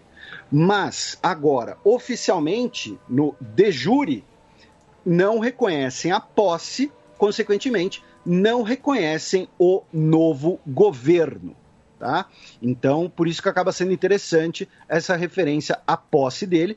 E por conta disso, desse não reconhecimento, a União Europeia anunciou ontem, quinta-feira, dia 1 de outubro, sanções contra é, diversos integrantes do governo de Belarus. Tá? São sanções contra pessoas, não são sanções contra o Estado de Belarus, até porque a União Europeia está finalmente demorando, aprendendo que sanções contra estados prejudicam apenas as populações né? não prejudicam os governantes, os mandatários. O curioso é que, como parte do acordo, como a política de sanções tinha que ser unânime, o Chipre falou: olha, eu só vou votar a favor desse negócio se, junto no documento, tiver escrito que, se a Turquia perfurar gás ou óleo nas zonas do Mediterrâneo que nós consideramos como da nossa zona econômica exclusiva, a União Europeia vai sancionar essa exploração turca, vai punir a Turquia por isso. Então, assim, foi uma jogada de mestre do Chipre. Porque, assim, sendo realista, com todo respeito ao Chipre, aos cipriotas, adoraria conhecer o Chipre um dia, inclusive, estou falando sério, né? Uh, a opinião do Chipre não é a opinião que mais move o mundo. Né? A gente fala dos Estados Unidos, da China, da Alemanha, da Rússia. Ninguém fala muito, não, o Chipre ameaçou alguém. Então o Chipre olhou e falou: olha, vocês precisam do meu voto para aprovar esse negócio. Então, para votar, para aprovar esse negócio, vocês vão ter que fazer o que eu quero. E o que eu quero é que vocês imponham sanções contra a Belarus e declarem que essa política de sanções também pode ser estendida às autoridades turcas se violarem a lei internacional. Então foi uma jogada de mestre do Chipre que usou seu peso como um dos países da União Europeia. E finalmente, em Belarus, a Svetlana Alexievich, a, a Nobel de Literatura, escritora de diversos livros que eu já recomendei aqui, Uh, o último, o mais recente dela, eu ainda não li, o Meninos de Zinco, que é sobre os veteranos da, da Guerra Soviética no Afeganistão. O mais conhecido mas... é o Fim do Homem Soviético. O, o... Então, você fala isso porque você é, é, esse intelectualzinho de humanas da história. Porque o, o Fim do Homem Soviético, na verdade, é o maior tijolo dela. o livro mais conhecido dela acaba sendo Vozes de Chernobyl, que uh, motivou, é, baseou várias questões da série da HBO. Você fala do fim do homem soviético porque é o livro mais denso dela, porque você é esse, esse intelectualzinho aí. Mas, falando sério, o, o Fim do Homem Soviético também é muito conhecido, é um baita livro. O Voz de Chernobyl.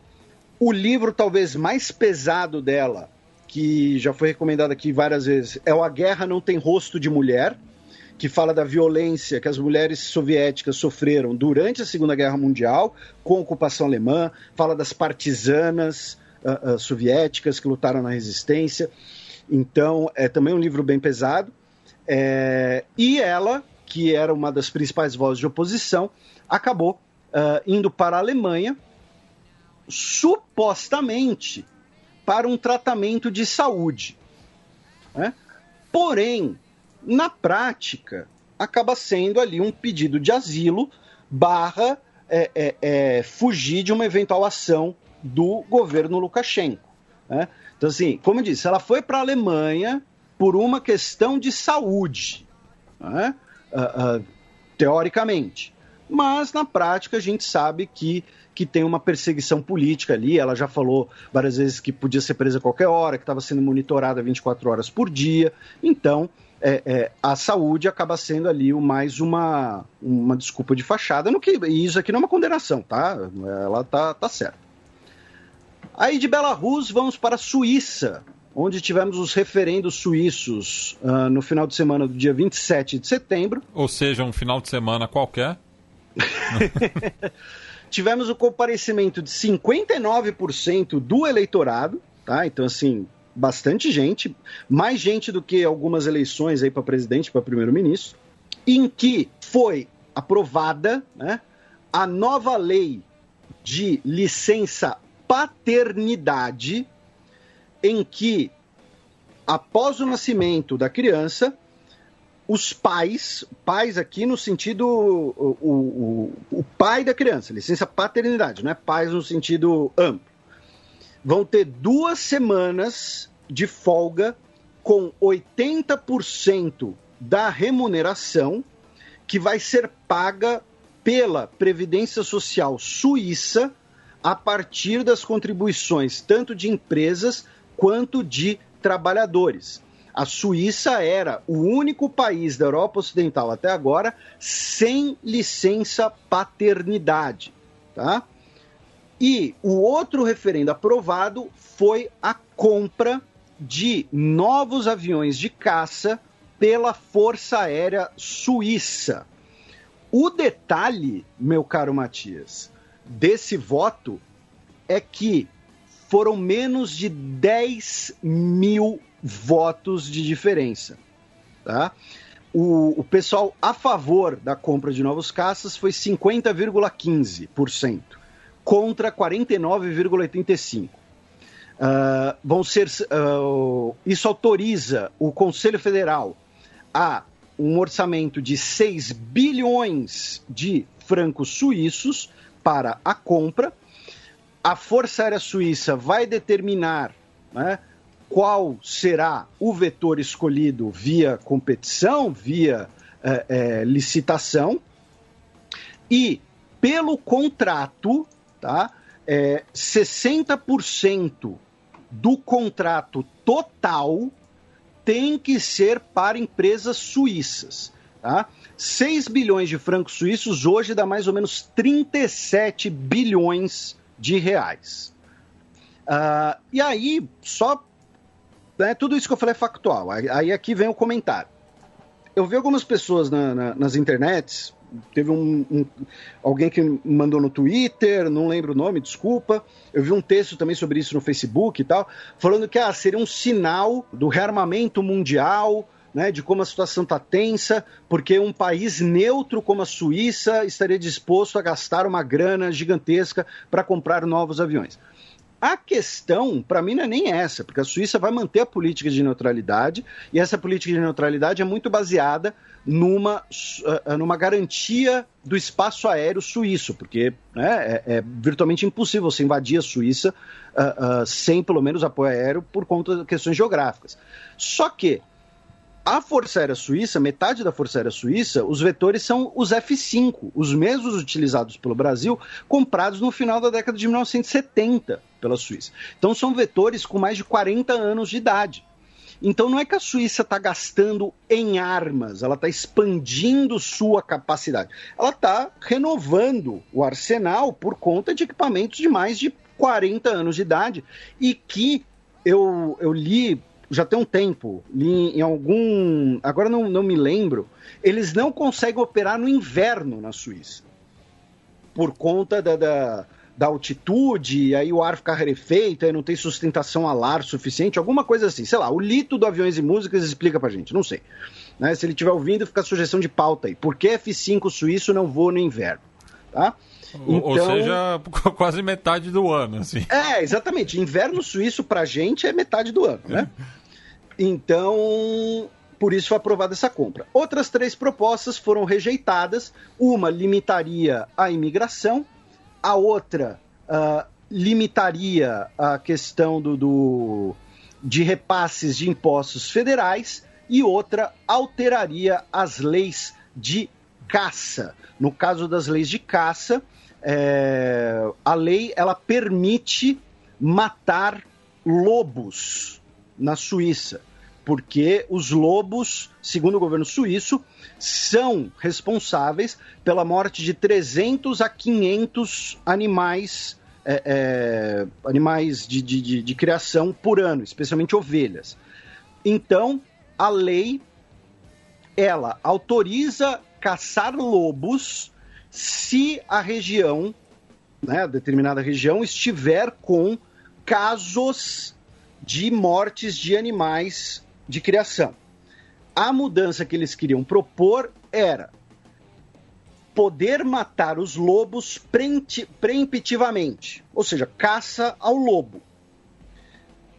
E uh, ela não passou com um argumento que eu achei muito interessante, que eu não fazia menor noção disso que foi que, se liberar a caça aos lobos, corre-se o risco de abalar e dissolver as organizações sociais dos lobos em matilhas, causando lobos masculinos jovens ficarem sozinhos, e esses lobos sozinhos são os mais perigosos, inclusive para os seres humanos, porque como eles caçam sozinhos, uh, eles acabam muitas vezes assumindo mais riscos é, é, e entrando em áreas em que uma matilha não entraria. Então, assim, eu achei esse argumento muito interessante, porque, ó, deixa o lobo lá, tudo bem, se ele matar a sua ovelha, você vai lá e pode defender as ovelhas. Agora, não vai lá matar os lobos, porque senão vai dar ruim e ele vai vir aqui e vai querer morder sua jugular.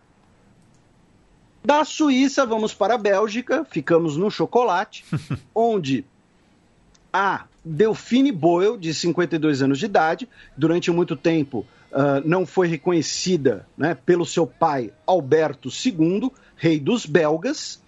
É, ela ganhou na justiça o reconhecimento oficial e o título. Tá? Então agora ela será a Princesa Delphine Saxe-Coburg. É, ah? é, de, de, é, princesa duas vezes, né? Por que duas vezes? Delfine é princesa em francês.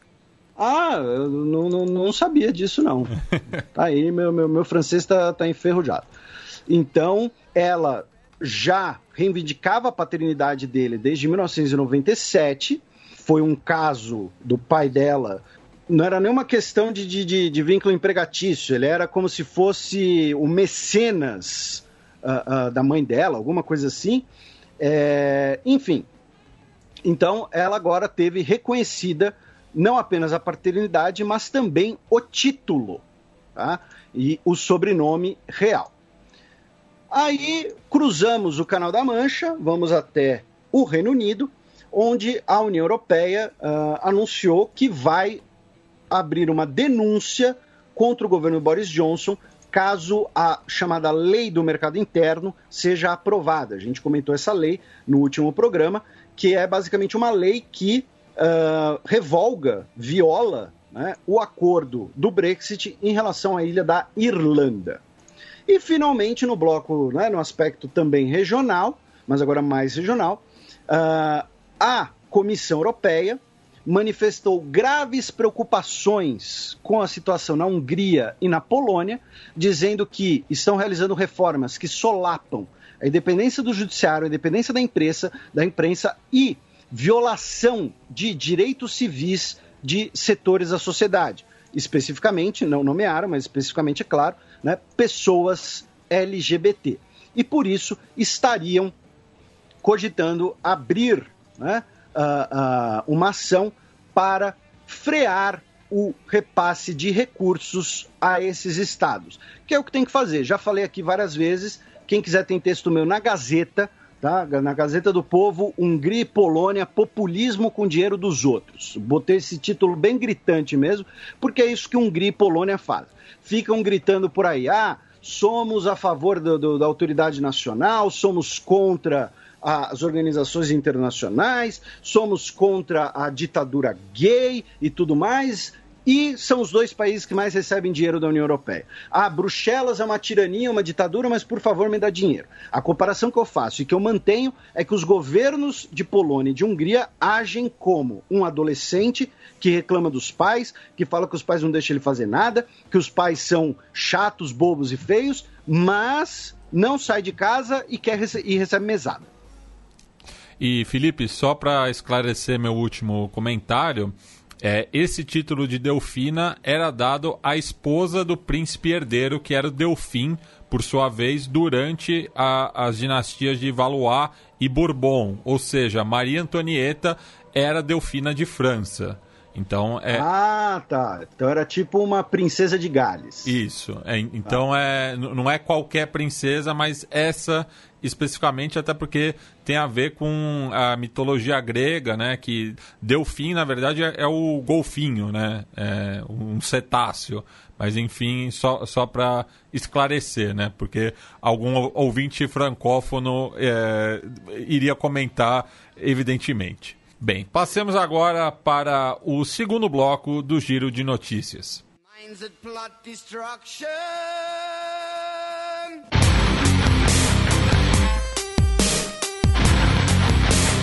Giro de Notícias.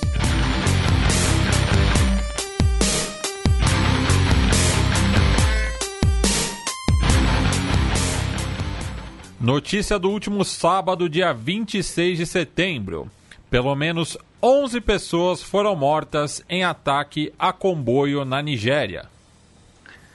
Tivemos, infelizmente, esse episódio uh, na região nordeste da Nigéria. É, segundo o uh, auto-intitulado Estado Islâmico, é, cerca de 30 soldados morreram no ataque o grupo reivindicou o ataque. Segundo a Nigéria, foram 11 mortos e o comboio uh, estaria transportando, na verdade, é, era uma escolta de um comboio que estava transportando uh, refugiados do conflito na região de Borno, né, que é uma região que controlada pelo Boko Haram, que é, uh, entre aspas, afiliado local do Daesh. Uh, também em relação... É, e, e, mais, e nesse sentido, é mais uma estratégia de propaganda do, do Daesh de se manter em evidência, né? Porque justamente não é a área de atuação dele propriamente. Isso. E ainda na Nigéria, o Piotr Sivinsky, que é o diretor do Memorial de Auschwitz, na Polônia, ele escreveu uma carta ao Muhammadu Buhari, presidente da Nigéria, oferecendo-se para cumprir a pena de um menino de 13 anos que foi condenado numa corte da Sharia, em Kano, no norte do país, a 10 anos de prisão por blasfêmia. Lembrando que em 12 estados nigerianos a Sharia é aplicada legalmente, não é tribunal paralelo, alguma coisa assim. Ele disse que, como diretor de um memorial onde crianças foram presas e assassinadas, não posso ficar indiferente a essa sentença vergonhosa para a humanidade, que devido à sua pouca idade, ele não deve ser submetido a perder a sua juventude e ser estigmatizado pelo resto da vida, e ele e outros 119 voluntários com, eh, se oferecem para cumprir um mês de prisão na Nigéria cada um. E caso o presidente concorde em oferecer clemência ao garoto, uh, o memorial fornecerá ajuda financeira para garantir educação adequada ao governo. O governo nigeriano não se pronunciou, não comentou uh, uh, nada. É, o governo do estado de Cano disse que permanece com a decisão do tribunal. E eu não encontrei nenhum detalhe é, qual teria sido o ato de blasfêmia do garoto de 13 anos. Tá? Então, não, não, não sei exatamente qual teria sido o crime, mas de qualquer jeito, né, Garotos de 13 crime... anos blasfemam o tempo todo. Exato. Então, assim, blasfêmia ser um crime já é um absurdo. É. Para uma criança, ainda por cima. Pois é. Né, então. É, é... E uh, ainda na África subsaariana, só para a gente complementar, o Felicien Kabuga, que foi um dos principais financiadores do genocídio em Ruanda, que foi preso né, ano passado em Paris. Ele havia entrado na justiça né, francesa para evitar a sua extradição. Ele perdeu esse apelo contra extradição e será julgado pelo. Não sei se é o Tribunal Residual nos Crimes em Ruanda ou se o Tribunal Penal Internacional já acolheu todos os processos que pendentes. Uh, certamente a nossa querida Ana Luísa vai saber esclarecer e aí eu trago a informação mais precisa para vocês. Uh, porém, ele vai ser julgado né, por crimes contra a humanidade, colaboração com genocídio. E lembrando que genocídio não prescreve. Também no sábado passado, sem conseguir formar governo, o premier do Líbano renuncia menos de um mês após ser nomeado. É, é notícia de manchete de estudo, né? O, o diplomata Mustafa Adib, que virou primeiro-ministro brevemente, não conseguiu se articular com os partidos libaneses. Ele era visto ali como uma, um sinal né, de, de, de, esperança, de renovação, de reformas, mas, né, o, como já diria a Tropa de Elite 2, o sistema é foda e uh, uh, engoliu ele. E, o Adib disse que o Líbano não deve abandonar né, a, o apoio francês e desejou sucesso ao próximo premier na difícil tarefa de formar um governo. Segundo uh, uh, as informações locais da Reuters, é, o problema mesmo foi a disputa pelo posto de ministro das Finanças, né?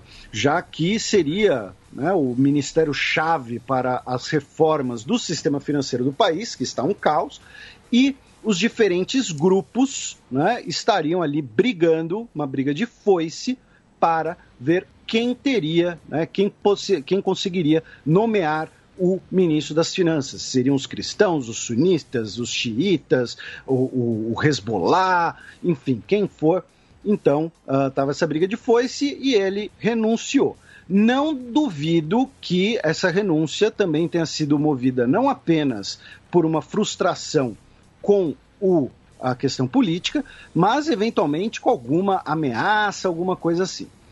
Ainda no Líbano, o país pediu à Interpol para prender o capitão russo do navio de carga, né, que deixou a carga de nitrato de amônia no uh, uh, porto de Beirute, como a gente repercutiu e esclareceu no programa na ocasião em agosto, tá?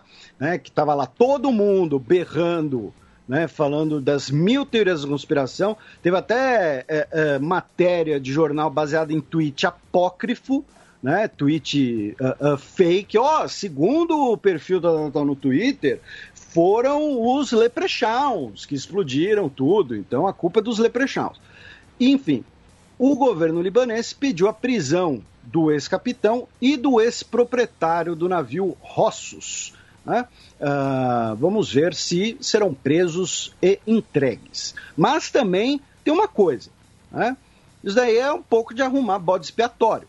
Porque assim, o, o, a carga saiu do navio já tem anos. A carga estava no porto quando ela explodiu. Então, assim, é, é um pouco de arranjar bode expiatório. E, finalmente, na, na região, uma notícia que a gente vai até repercutir mais semana que vem, talvez, uh, foi que Israel aprovou uma lei, né, o parlamento de Israel, que limita os protestos nas ruas por conta do coronavírus. Porém, ao mesmo tempo, tem muita gente falando que, olha, peraí, né? tá bom, tem que ter as medidas de isolamento por causa do coronavírus, mas está proibindo protesto político contra o Netanyahu junto por preocupação de saúde pública ou por conta de questão de corrupção, da coalizão de governo, né, do julgamento do Bibi. Então, teve essa notícia aí muito, muito capciosa de Israel. Notícia do último domingo, dia 27 de setembro. Esquerda vence eleições em Montevidéu e superará 30 anos no comando da cidade. É, só é, recapitulando um pouco, Felipe, para explicar as eleições é, no Uruguai, né? essas são as eleições departamentais e municipais, então elegem né, os governadores e os prefeitos, vamos dizer assim, né? são chamados de intendentes e alcaldes. E no caso de Montevidéu, por ser bastante polarizado, né? apesar aí da, da, de mais uma vitória da Frente Ampla, o, os demais partidos, né, o Partido Nacional, o Partido Colorado, a, o Cabildo Aberto, né, que é o, é o partido é, dos militares, enfim, se uniram é, numa candidatura só. No caso da Laura Raffo, é, do Partido Nacional, é, na chamada coligação multicolor, né? Enquanto que a, a candidatura da Frente Ampla ela foi multifacetada, porque é, no Uruguai você vota no candidato, mas o voto vai para o partido. E daí o candidato mais votado do, do partido acaba sendo eleito, né? No, e no caso, a Frente Ampla é, uma, é um partido que, na verdade, é uma coligação, né? Então, é, acabou ganhando a Carolina Cosse, né? porque a Frente Ampla teve 50,7% dos votos, então já ganhou no primeiro turno, enquanto que a Laura Raffo, né, que representava a coligação multicolor, teve 39,3%. Só que a Carolina Cosse teve apenas 20,7% eh, dos votos, somados aos 11,7 do Daniel Martinez, que já havia sido o intendente de Montevidéu e foi o candidato derrotado da Frente Ampla nas últimas eleições presidenciais, mais os 18,3% dos votos do Álvaro Vilar. E daí, passando é, para o resto do Uruguai, né, são 19 departamentos no país. É, no primeiro governo do Tabaré Vázquez, criou-se né, o vigésimo departamento, que são dos uruguaios expatriados que representam cerca de um milhão de pessoas, mas é, no país o Partido Nacional ganhou em 15 departamentos, a Frente Ampla ganhou em 3, né? Montevidéu, Canelones e Salto, e o Partido Colorado manteve o seu único bastião, que é o departamento de Rivera, né? Fronteiriço com o Brasil. Então tá aí, para você que, ah, o xadrez verbal é blá blá blá, blá blá blá blá blá, blá, tá aí. Eu quero vocês verem, quero vocês acharem em poucos minutos uma cobertura mais didática e explicativa do, sobre as eleições do Uruguai do que as do Matias. Eu só achei curioso que um dos vices da, da Carolina Cossi é do Partido Comunista. Socialista. Então, não, um é do ah, Partido Socialista. O primeiro, mas, ah, sim. É, porque o, tem vários vices. É, né? o primeiro vice é do Partido Socialista. E um é do Partido Comunista do Uruguai, que é azul. o que eu ia comentar é isso. É o Partido Comunista do Uruguai que é azul. Isso. E isso lembra quando a seleção uruguaia tinha uma camisa vermelha. É da, mas daí é por conta da, da bandeira de Artigas, né? É, o, Sim. E o, o, próprio, o próprio Nacional, né? O, o, clube é tricolor por esse motivo e a frente ampla também é, tem as três cores, né? O vermelho, o branco e o azul. Mas então tá aí o Partido Comunista que é azul. Bem, e do Uruguai vamos ao Kuwait, já que na última terça-feira, dia 29, faleceu aos 91 anos o seu emir, o Sabah al-Ahmad al-Sabah. Pronúncia foi, foi boa, hein? Oh, de primeira, e... hein? Pois é, é, morreu aos 91 anos, ele estava, uh, ele era o emir desde 2006, e uh, ele, antes disso, era o ministro de Relações Exteriores e ele será sucedido pelo seu irmão, o Nawaf al-Hamad al-Sabah, de 83 anos de idade. Ou seja, né, eu acho que em até 10 anos a gente vai ter a notícia de que o emir do Kuwait morreu também, já que a, a ordem sucessória uh, uh, do Kuwait ela é parecida com a, a linhagem é parecida com a adotada na Arábia Saudita, que é do irmão mais velho. Né? Então não é de pai para filho, é de irmão mais velho para irmão mais velho. Então vai ter ainda né, certamente uma mudança de, de geração, talvez ainda demore um pouco. Mas o Kuwait, que assim, tem realizado né, uh, uh, operações de, de, de, abertura. A gente comentou recentemente das primeiras juízas mulheres no Kuwait, mas o Kuwait ainda é uma monarquia absolutista baseada na exploração das riquezas naturais. Tá? É importante lembrar, né, não ficar com, com uma, uma imagem romantizada, idealizada, já que o Kuwait também é um país, entre aspas, pró-ocidente, mais ocidentalizado, ainda assim é uma monarquia absolutista. E, para antes da gente passar, ainda na Península Arábica, no Iêmen, a gente teve uh, um acordo mediado pela ONU, pelo seu enviado especial, o Martin Griffith, que uh, os Houthis e o governo de Sanaá vão fazer uma troca de prisioneiros. Os Houthis vão libertar 400 prisioneiros, incluindo 15 de cidadania saudita, e o governo de Sanaá vai libertar 681 prisioneiros UTIs. Uh, e o enviado especial da ONU uh, celebrou o acordo e disse que é o primeiro passo para a construção de confiança e chegar numa paz duradoura. Bem, passemos agora para o cheque, no qual debateremos o debate presidencial dos Estados Unidos com um convidado especial.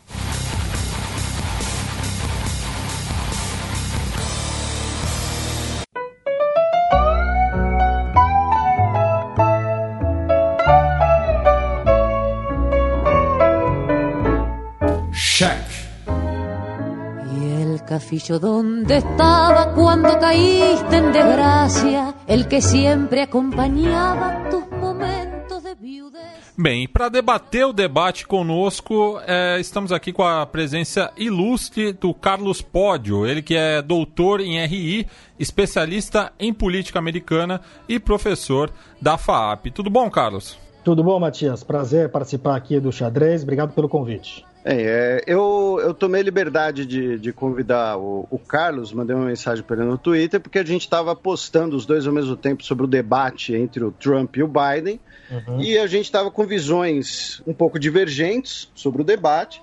Eu sei que as pessoas, quando elas falam que elas gostam de um espaço plural, de um espaço com múltiplas opiniões, na verdade elas estão dizendo que elas querem ver treta. Então eu convidei o Carlos para uma luta no gel aqui no, no, no, no programa. Tudo pela audiência tudo pela audiência. Uh, brincadeiras à parte, a nossa ideia é conversar um pouco sobre o debate e, né, sem colocar palavras na, na, boca do nosso convidado, Carlos, o que você achou do debate? Quais foram as suas impressões gerais além da necessidade do botão de mudo no, no microfone. Bom, Felipe, também prazer falar com você aqui, debater o debate, né? Um, primeiro que foi o debate mais caótico da história dos Estados Unidos, né? Talvez uma, assim, algo nunca antes na história, eu acho que um debatedor mandou outro calar a boca. E nós vimos isso algumas vezes neste último debate. Né? Então foi um debate bastante caótico desse ponto de vista. Né? E, e, se fosse só isso, né? além de acusações mais pesadas, né? É, é, é exato, né? Enfim, chamar, adjetivou bastante o, o, atual presidente. Né? E a questão é quem é que sai é, vencedor. Acho que o nosso, a nossa divergência né, tem a ver com entender para quem que foi bom o debate. Né? Enquanto eu assistia aquele debate, porque veja, precisamos compreender qual é o contexto que aquelas duas pessoas chegam àquele debate. Isso é a primeira coisa. Quer dizer, qual é o contexto que eles estão chegando? Nós temos uh, um presidente da República que é historicamente rejeitado, né? O Trump é o primeiro presidente da história das pesquisas eleitorais a nunca passar de 49% de aprovação. Né? Então, ele é um presidente historicamente rejeitado, uh, que chega num debate presidencial muito atrás nas pesquisas. Né? Uh, não há paralelo recente na história dos Estados Unidos para o quanto que o Trump precisa, a ladeira que o Trump precisa subir para ganhar essa reeleição. Não há uh, paralelo em termos de um presidente que se coloca à reeleição que tenha os números que o Trump tem. Né? Talvez o paralelo mais próximo que a gente consiga pensar, e que é positivo para o Trump, é a eleição do Truman em 1948. Né? Então, estou voltando ali décadas e décadas atrás. Antes disso, não há paralelo. Né?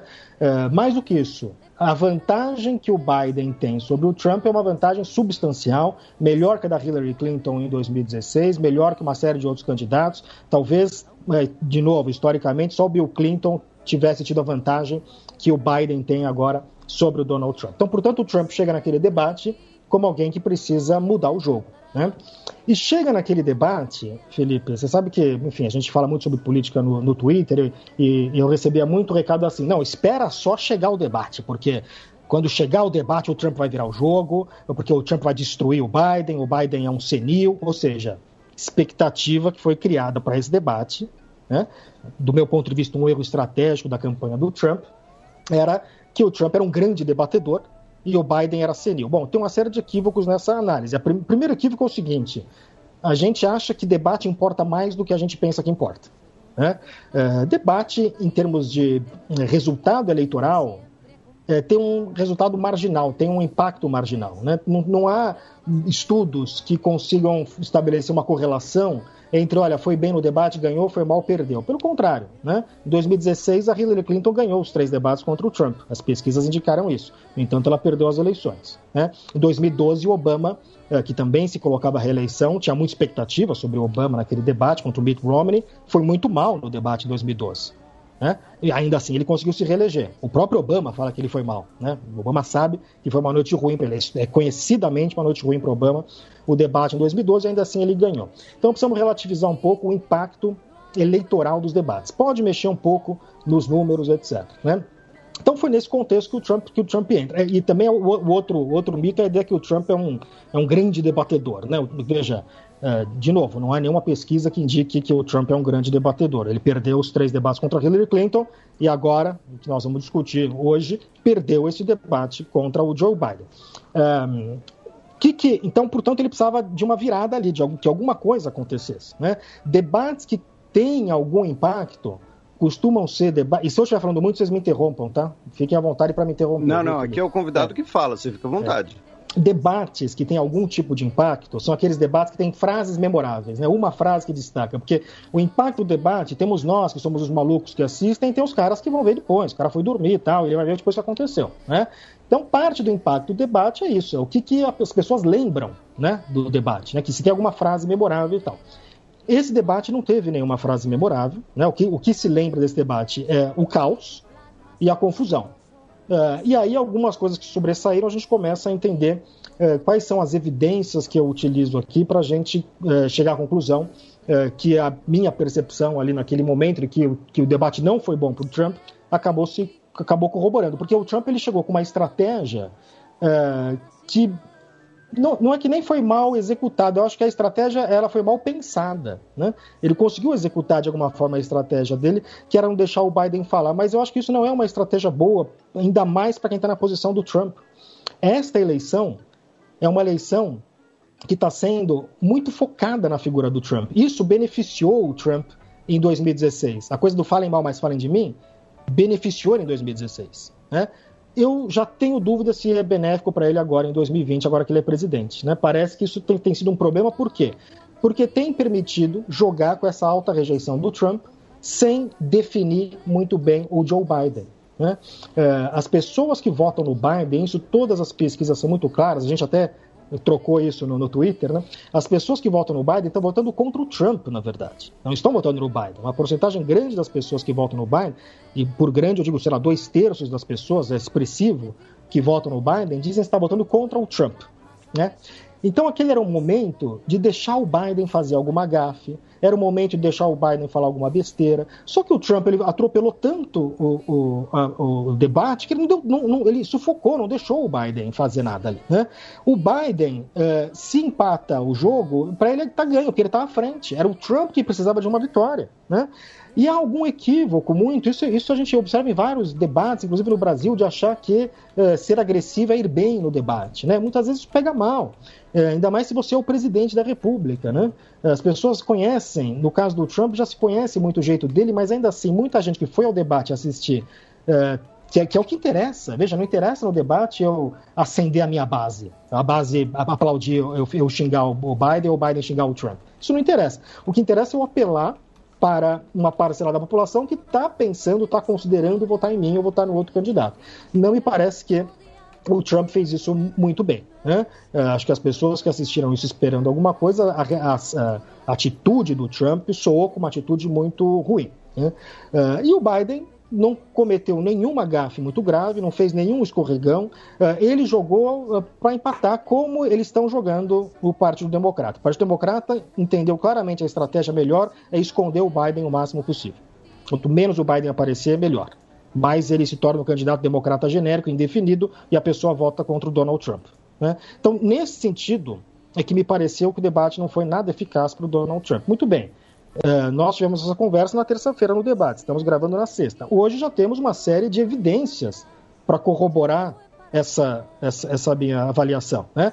A mais clara delas são as pesquisas todas que saíram. Todas as pesquisas, todas as pesquisas que saíram, não vi uma pesquisa, a não ser pesquisa online, né? pesquisa no site do não sei quem, etc. Todas as pesquisas sérias, com metodologia, amostragem, etc., que saíram, e foi uma meia dúzia de pesquisas que saiu, todas apontam a vitória do, do Joe Biden, né, por maior ou menor margem. Né? Uh, as pesquisas, o Nate Silver, que faz pesquisa muito boa, mostrou que o Biden se beneficiou em termos de ganho de imagem, o Trump teve uma piora na sua imagem. Então isso corrobora a ideia de que de fato não foi bom o debate para ele. Né? Outra evidência: sites de apostas. Veja como está o comportamento dos sites de apostas após o debate. O, o, e aposta é o cara que dá pondo dinheiro. Veja, o cara. A pessoa pode dizer, ah, não confio nessas pesquisas. Muito bem, esses caras de aposta, eles têm uma série de pesquisas também. Eles não estão apostando no nada. E também tem a percepção deles. O site de aposta é importante também para a gente mensurar percepção nesses sites de aposta disparou o Biden e caiu o Trump. É, isso, isso, é muito claro, a gente pode depois mostrar esse gráfico. Né? É, então, essa é uma outra evidência. É, senadores republicanos que, que, tiveram que falar assim: olha, o Trump foi mal de não, não denunciar o Proud Boys, que isso foi uma das coisas que se sobressaíram no debate, uma coisa ruim para o Trump. Né? É, talvez a outra coisa que tem se sobressaído é o Joe Biden mandando ele calar a boca, né? Que também não, não é muito positivo para ele. Inclusive o, o, Tim Scott, né? Que é um senador afro-americano da Carolina do Sul pelo Partido Republicano, né? Ou seja, nós não, a gente não viu um é, um republicano de peso dizendo não, realmente o Trump foi muito bem. A única pessoa que disse que o Trump foi muito bem foi o próprio Trump no Twitter dele, que não citou pesquisa nenhuma. Né? É, é um tweet ridículo que ele fala ah, um, um agregado de pesquisas, etc. e não cita nenhuma pesquisa, né? É um, é um tweet ridículo do Donald Trump. Aliás, essa é uma outra evidência que o Trump perdeu o debate. É o próprio Twitter do Trump. Quando acaba o debate, é óbvio que ele recebeu um monte de informação sobre o desempenho dele. Ele não deu uma, um tweet sobre que ele. Esse tweet que ele ganhou foi um dia depois, né? O que, que ele tweetou imediatamente após o debate? Ah, o, o, o, o moderador. O moderador foi muito ruim. Ele, ele tweetou falando mal do moderador. Ou seja, o próprio tweet do Trump é um indicativo que ele sabe que perdeu. Né? É, não há nenhuma dúvida com relação a isso. Não tivemos apoiadores do Trump. Teve alguns apoiadores que são, não aqueles mais fanáticos, óbvio, mas uh, alguns, por exemplo, Scott Adams, né, que é um cartunista, uh, alguns mais assim moderados, que são trumpistas, mas tem alguma crítica. esses caras criticaram a performance do Trump no debate. Então, não há nenhuma evidência, não há nada que indique que esse debate foi minimamente bom para o Donald Trump. Então, essa é, essas são as razões que eu gostaria de colocar para a gente debater. Então eu vou colocar aqui um, uma tentativa, né, com a minha impressão do debate, que foi o seguinte: uh, uh, todo mundo vai falar do meme, né, da frase lá da Dilma, que não importa quem ganhar, quem perder, ou que todo mundo vai perder. Porque o meu ponto não é necessariamente que o Trump ganhou.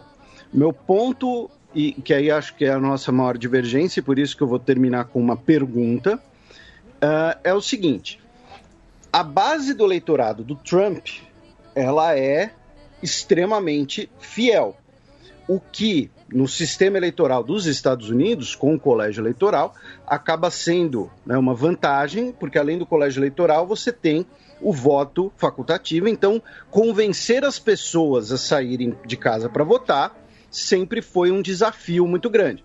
Né? Eu estou falando isso para os nossos ouvintes, né? o, o Carlos sabe disso uh, uh, muito melhor do que eu, não estou aqui para ensinar o padre a rezar a missa. Então, se o Trump tem esse eleitorado fiel, o Trump não precisa necessariamente da maioria das pessoas, tanto que ele não teve a maioria dos votos populares na eleição anterior. Mas o, uh, o, o, o, eleitor do Trump ele vai sair para votar faça chuva, faça sol, faça um furacão na Flórida. Tanto que por isso que ele está desesperado com o voto pelo correio, porque ele sabe que quanto maior a participação eleitoral, pior para ele. Uhum. Nesse sentido, o Biden ele também tem esse desafio, e talvez maior ainda, de fazer as pessoas irem votar. Tanto que o, o grande ponto dele, a grande insistência dele é: vão votar, se registrem para votar, uh, uh, vai lá no site que ele compartilhou no Twitter, registre o seu voto e bababá o Biden, ao ter uma postura, né, como você disse, o candidato genérico que vai se basear na rejeição ao Trump, mas ele ter agido, às vezes, ali no, no, no, no debate, ele se deixou, uh, uh, uh, deixou-se ser levado né, pelo o Trump ditando o ritmo, o Trump interrompendo, mudando de assunto, mudando foco, é, é, não deixa, fazendo ele mudar o raciocínio em cima da hora e tudo mais, uma postura um pouco passiva, né, apesar de ter mandado o Trump calar a boca. É, essa postura dele não seria uh, uh, prejudicial para esse poder de convencimento que ele precisa adquirir, já que, como você mesmo disse, ninguém vai votar no Biden, as pessoas vão votar contra o Trump. Mas ter um incentivo dele, uh, ter uma, um, um, uma maior uma participação um pouco mais ativa dele no debate, se mostrando também, uh, uh, confrontando o Trump, usando o termo que, que a gente está usando no Twitter, confrontando o Trump, não necessariamente berrando mais alto, mas confrontando o Trump, não seria uma estratégia interessante para ele e que ficou faltando? Olha, Felipe, o que você falou faz todo sentido, né? Quer dizer, essa é uma preocupação clara da, da campanha do Trump, né? Que é o comparecimento às urnas. Né? É, havendo um comparecimento alto às urnas, as chances do Biden ganhar são muito maiores. Né? A sua questão é a seguinte: bom, será que o comportamento. Veja, e o meu ponto é que o, é que o debate foi ruim, para, foi ruim para o Trump. Não necessariamente tenha sido ótimo para o Biden, ainda que as pesquisas indiquem que o debate parece que foi sim bom para o Biden. Né? Talvez muita gente que estivesse vendo o debate esperando um velhinho senil que não conseguisse se expressar, viu ali alguém normal, enfim, dizendo, né, contra-argumentando. Agora, uma questão de estilo, né? Ou seja, ele deveria ter sido mais agressivo? E poderia, né? Poderia, mas eh, será que esta falta de agressividade do Biden foi tão ruim ou foi tão deletéria a ponto de dizer que o debate não foi bom para o Biden? Eu não, eu não, eu não vejo dessa forma, porque, como eu disse, nós temos um contexto aqui. Quem está na frente das pesquisas por uma margem bastante folgada, é o Biden. O Biden não tinha que fazer nada para mudar aquela, aquela eleição. Isso, na verdade, é, uma, é, um, é um comportamento que a gente vê de alguns uh, candidatos, né? Assim, uh, normal, o candidato que está à frente costuma é, jogar parado e o candidato que está atrás é aquele vai mais agressivo. Foi essa a estratégia do Donald Trump. Eu não vejo, e novamente aqui, os dados, os números, tudo, tudo que a gente entendeu das pesquisas, o próprio Nate Silver fez também uma pesquisa sobre se as pessoas estão entusiasmadas a irem votar e, e de fato o Biden tinha um problema de entusiasmo, né? Mas o que está acontecendo, e a pesquisa do Nate Silver comprova isso, é que o entusiasmo para votar no Biden como para votar no, no Trump está praticamente igual. Até o do Biden parece estar um pouco maior. Porque tem, gera um grande entusiasmo negativo. Né? Uh, o que aconteceu ali foi que o Biden uh, apenas repetiu uh, e, e a estratégia do Partido Democrata, que tem sido esconder o Biden o máximo possível. Né? O Biden entendia que a agenda dele termina ao meio-dia e aí ele não faz mais nada. Né? A Kamala Harris, se não me engano, ela não deu uma entrevista coletiva desde que ela foi anunciada vice. Né? Essa estratégia de esconder o Biden é clara, está sendo até criticada. Tem muito democrata, muito republicano que fala, pô, cadê o Biden? Né? O Biden está desaparecer mais e não.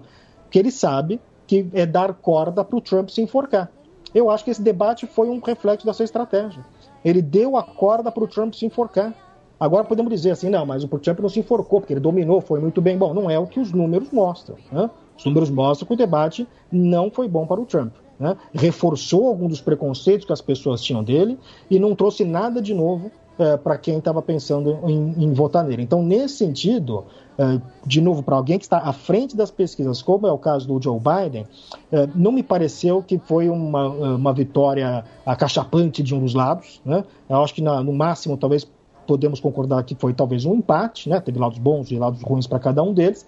O Trump demonstrou uma estratégia que, do meu ponto de vista, pareceu equivocada. Talvez o Trump, ele, se ele utilizasse de forma mais estratégica os silêncios, porque o Biden ele é um cara que tem problemas para se expressar. Ele tem questão de gagueira, ele tem questão que às vezes ele esquece as coisas. Né? E se ele jogasse com isso, tinha momentos no debate que o Biden ficou meio sem resposta. Quando ele perguntou sobre se ele pretende apontar mais juízes para a Suprema Corte. Quando o Trump perguntou se tem algum uh, grupo de, de, da área de segurança que apoia o Biden. Só que no meio daquela cacofonia não deu nem tempo de ter uma pausa e para gerar um constrangimento, né? um awkward silence, alguma coisa que trouxesse um constrangimento para o Biden. Não deu, porque ficou uma cacofonia do Trump com o moderador, com não sei o quê, e o Biden é, fez uma postura de quem é o adulto da sala. Né? Eu sou o cara que vai ficar, putz, não, me deixa falar, não sei o quê. É o jeito dele. Né?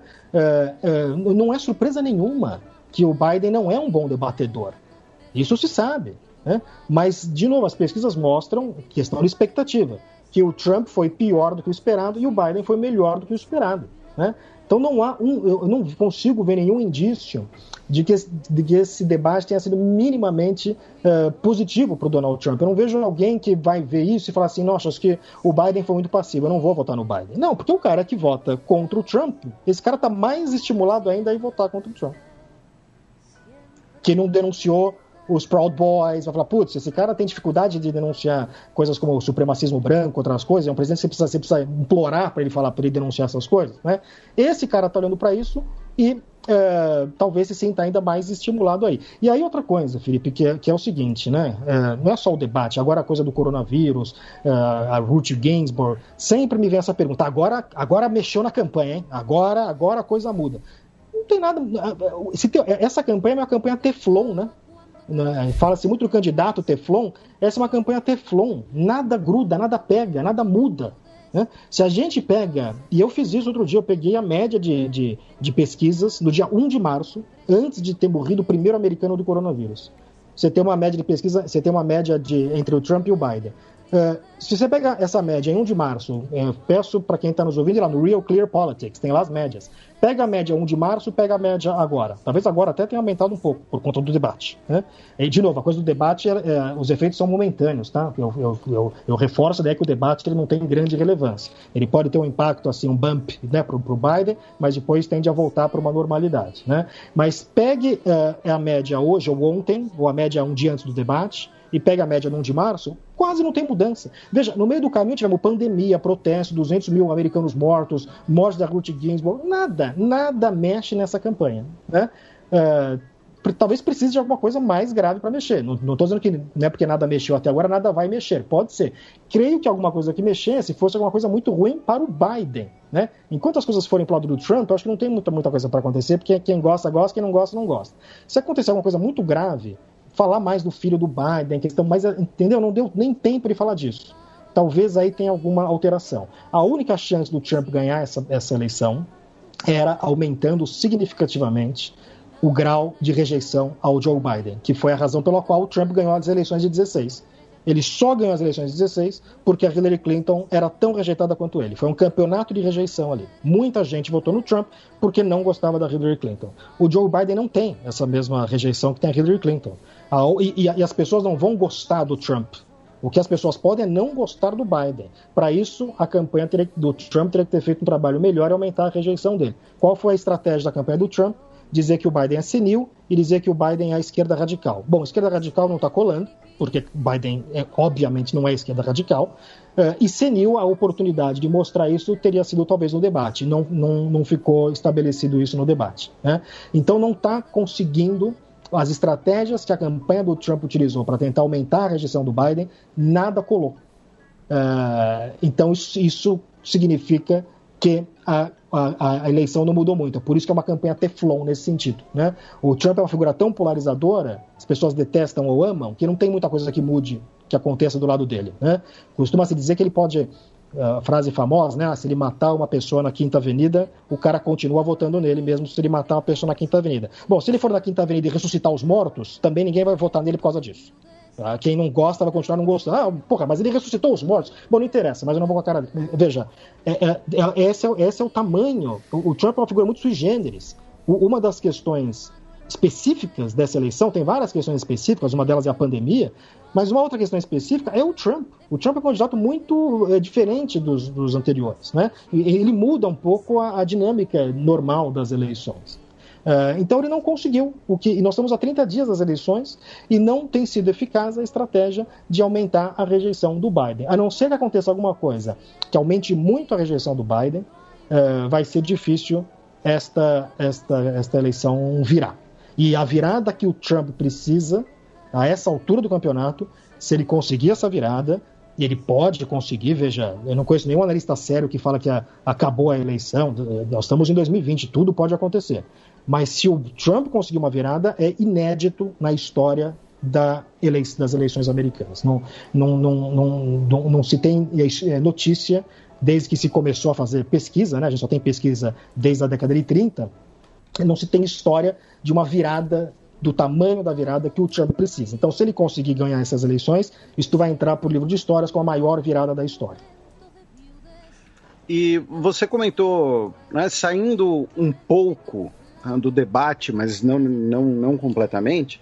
Né? Você comentou a questão da, da, da Suprema Corte, né? a gente teve o falecimento da juíza Ruth Ginsburg, uh, né? num sistema que eu particularmente já critiquei aqui no programa, que é decidir ficar uh, os urubus esperando para ver quando que um juiz vai morrer para saber se o presidente vai nomear alguém ou não. Uh, o Trump já fez a sua nomeação de uma juíza conservadora, né? A Amy Coney Barrett, e uh, ele disse que pretende colocar a votação dessa nomeação logo no Senado, onde os republicanos têm maioria, tudo indica que ela seria aprovada, e tem um debate muito grande, um certo tabu quase, sobre nomear né, um juiz ou juíza para a Suprema Corte no ano eleitoral. A mesma coisa aconteceu em 2016, quando uhum. teve a morte do Scalia. O Obama nomeou uh, um substituto, que não foi aprovado no Senado republicano. E o próprio líder dos, dos republicanos do Senado, né, hoje, na época, uhum. disse que não, em ano eleitoral tem que esperar o resultado das eleições. E hoje ele está dizendo que não, tem que votar mesmo assim porque o presidente é o Trump. O, o, a, minha conclusão, a minha pergunta aqui é o seguinte: imaginando que o Senado aprove a nomeação do Trump, porém o Biden vença as eleições existe algum mecanismo jurídico, político que o Biden possa usar para tentar voltar atrás nessa nomeação e nomear outra pessoa para o lugar? ou essa nomeação estará consagrada assim que ela for aprovada no Senado, independente do resultado das eleições? É, não, não há previsão na Constituição, é, para dar uma resposta curta, não, não há o que se fazer. Né? Uma vez que Vamos lembrar que em 2016 o que aconteceu foi o seguinte: os republicanos também eram maioria no Senado em 16, né? Então o Obama não tinha maioria no Senado para conseguir aprovar o indicado dele. Hoje o Trump tem maioria no Senado, né? Cabe apenas ao Senado aprovar o juiz da Suprema Corte por maioria simples, os republicanos têm 53 a 47 no Senado, portanto, eles podem perder até três senadores, né? Porque se der 50 a 50, o voto de Minerva é do vice-presidente do Mike Pence. Né? Então, eles podem até perder três senadores e ainda assim conseguir a aprovação da juíza indicada pelo Donald Trump. Uma vez aprovada pelo Senado, não há o que ser feito. Né? Uh, o que os democratas estão considerando fazer, porque veja, também uma coisa que não está prevista em lugar nenhum, isso é muito interessante, na Constituição, a Constituição americana não faz nenhuma menção ao número de juízes da Suprema Corte. Não tem que ser nove. Isso não está escrito, então pode ser mais. Né? É, então... teve o episódio do, do, do Frank, Frank Delano Roosevelt que, para passar o New Deal, ele inchou a Suprema Corte. Isso. Né? Exato. Então, essa talvez seja a alternativa dos democratas. O Trump pressionou, inclusive, o Biden com relação a isso no, no, no, debate, né? E o Biden não quis responder. Né? Kamala Harris foi perguntada sobre isso, também não quis responder. Uh, então, parece que, não se, veja, não se sabe se é uma intenção real dos democratas ou se é um jogo político. Eles podem falar assim: escuta, Trump, se você. Uh, atenção, Senado republicano, se vocês empurrarem goela abaixo essa juíza, nós também temos as nossas armas. O, o líder democrata falou: tá tudo na mesa. Né? Uh, então, essa seria a alternativa dos democratas, tentar aumentar o número de juízes na Suprema Corte para estabelecer um equilíbrio. Mas aí, imaginem vocês, no clima político que está os Estados Unidos, né? na situação de extrema polarização política que se encontra o país. Imagina os democratas fazem uma proposta desse, que tipo de uh, problemas que a gente pode vir a ter politicamente. Né? Uma, talvez, última pergunta, né, já para a gente começar a fechar e como a gente falou em office, fique completamente à vontade para trazer os temas que você achar pertinentes, coisa que tiver ficar de fora. Uh, mas nessa madrugada saiu o, o diagnóstico de positivo né, uh, para o Donald Trump e a primeira dama de Covid-19. Uh, ele vai ter que, que entrar em isolamento e, e né, considerar ali as, as provisões necessárias, até porque ele, ele é do grupo de risco, pela idade, enfim. Uh, como você acha que isso pode afetar a, a, campanha eleitoral? Porque você comentou que o Biden estava se escondendo enquanto o Trump estava querendo aparecer. Só que agora, por necessidade médica, uhum. uh, o Trump vai ter que se esconder também, literalmente. Então, como é que fica essa campanha? É, esse é o tipo da coisa. Eu vi, eu vi duas, tanto com a morte da Ruth Ginsburg, quanto agora com o coronavírus que o Trump pegou, uh, há duas interpretações possíveis. Né? Eu tendo a achar que são duas coisas que não favorecem muito o Donald Trump. Né?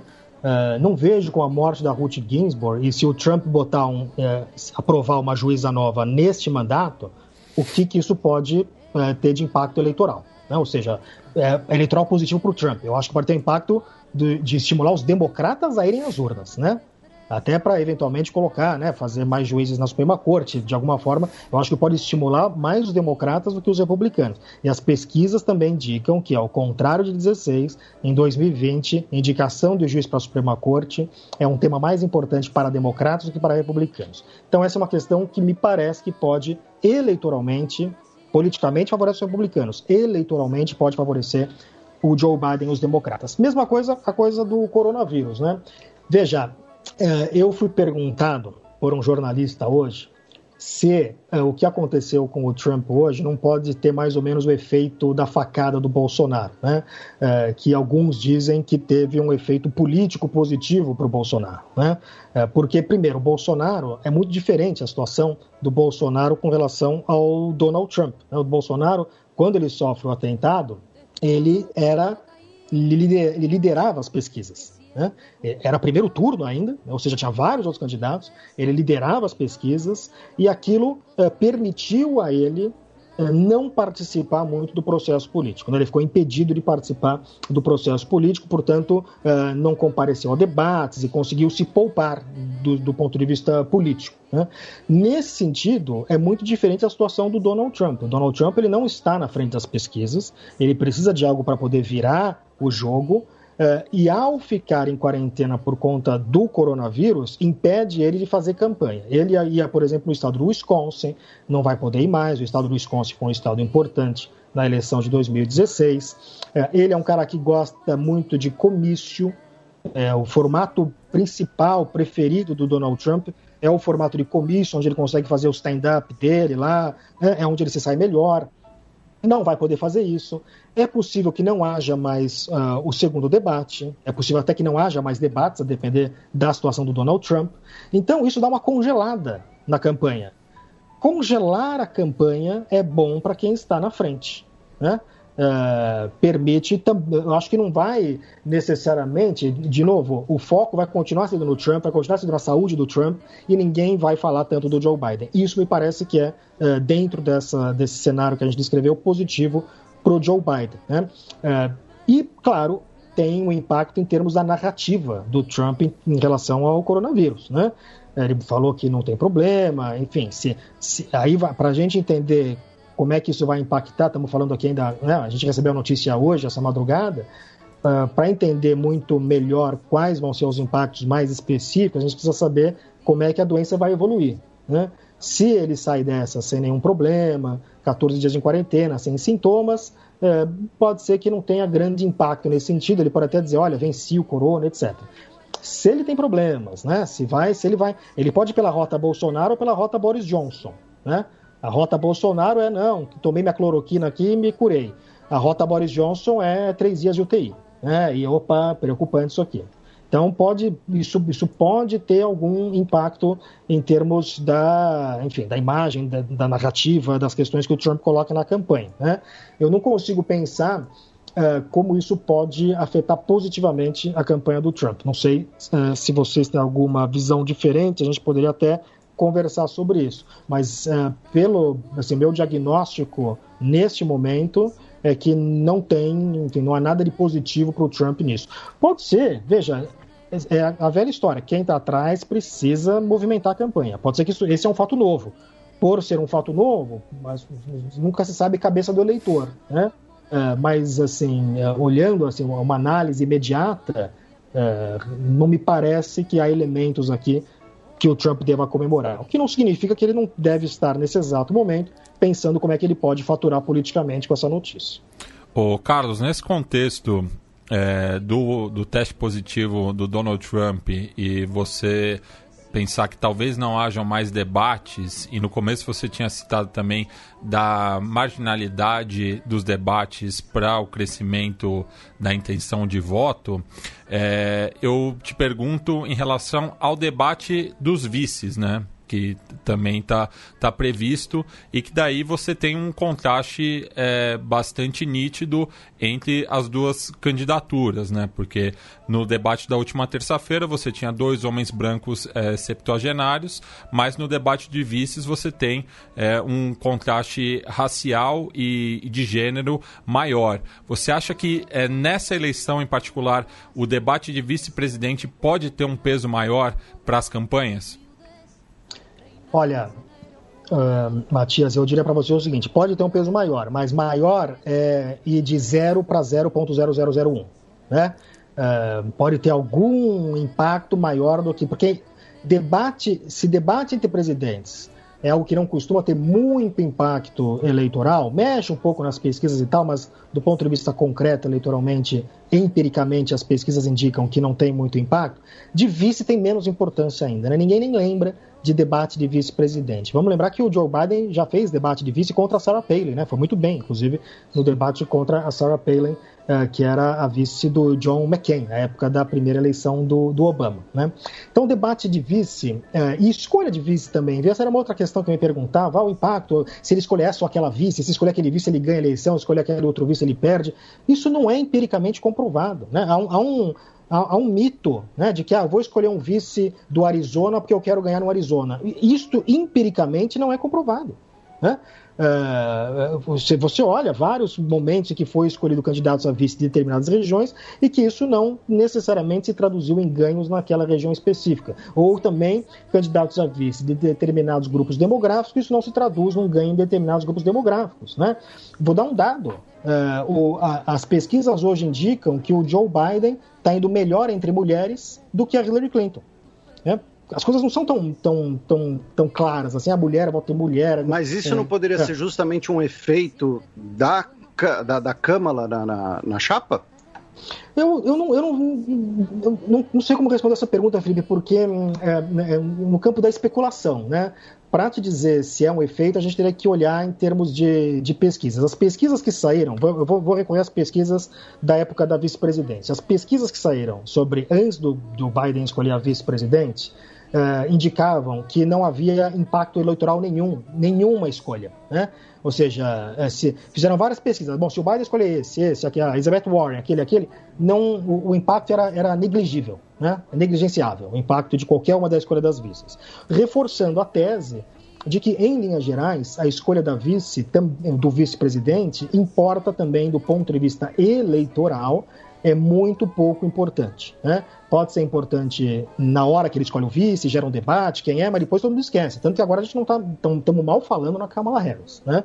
Uh, então não tem grande relevância, digo isso empiricamente. As pessoas que estudam isso, o impacto do vice-presidente em termos eleitorais é muito pequeno. Pode ser, né, isso é uma coisa que eu tenho dito, que para esta eleição especificamente, levando em consideração que o Biden tem 78 anos, que nós estamos numa pandemia, que é possível que o Biden não se coloque à reeleição. Ele mesmo ah, já Ele já isso. declarou que, que vai ser o presidente de um mandato só, né? Vai ser um presidente de transição, de um mandato só, deu essa declaração. Então, por conta disso, é claro que uh, aumenta a atenção sobre a, a, Kamala Harris e talvez por isso que eu respondi uh, para o Matias que talvez seja um pouco mais importante, né? Me parece que é um pouco mais importante, mas um pouco mais importante não significa que é importante. Né? É, a não ser, de novo, que tenha alguma coisa muito evidente, mas também não me parece que algo, ou seja, algum escorregão muito grande. E, particularmente aqui, eu estou de olho em escorregões do lado da chapa do Joe Biden. Quem tem que errar é a chapa do Joe Biden. O, o, o Mike Pence ou o Trump falar besteira não impacta tanto essas eleições. Né? Uh, o Joe Biden a Kamala Harris falar uma bobagem muito grande, aí sim eu acho que vai ter um impacto. Nisso que o Felipe falou, principalmente em termos de comparecimento. Não é que a pessoa pode falar, ah, nossa, ele falou uma besteira, vou votar no Trump. Não. Fala, putz, que besteira, me desanimei de votar. Né? Isso pode acontecer. Então, o erro, a gente tem que buscar erro na campanha do Joe Biden. Então, se a Kamala Harris, eu acho difícil né, que ela cometa um erro muito grande, ah, as chances são muito pequenas disso. Eh, ela pode falar uma bobagem ou outra, assim como o Mike Pence pode falar uma bobagem ou outra, mas eu não sei se isso vai ter muito impacto, não sei também uh, em termos de audiência como é que vai ser. Pode, é possível que seja é, para padrões de debate de vice-presidente um dos mais assistidos, mas não creio que é algo que, que tenha muito impacto eleitoral, não. Bem, Carlos, agradecemos o seu tempo e generosidade e a gente sempre pede para os convidados é, do Xadrez Verbal para fazerem alguma indicação cultural e também divulgarem o seu trabalho.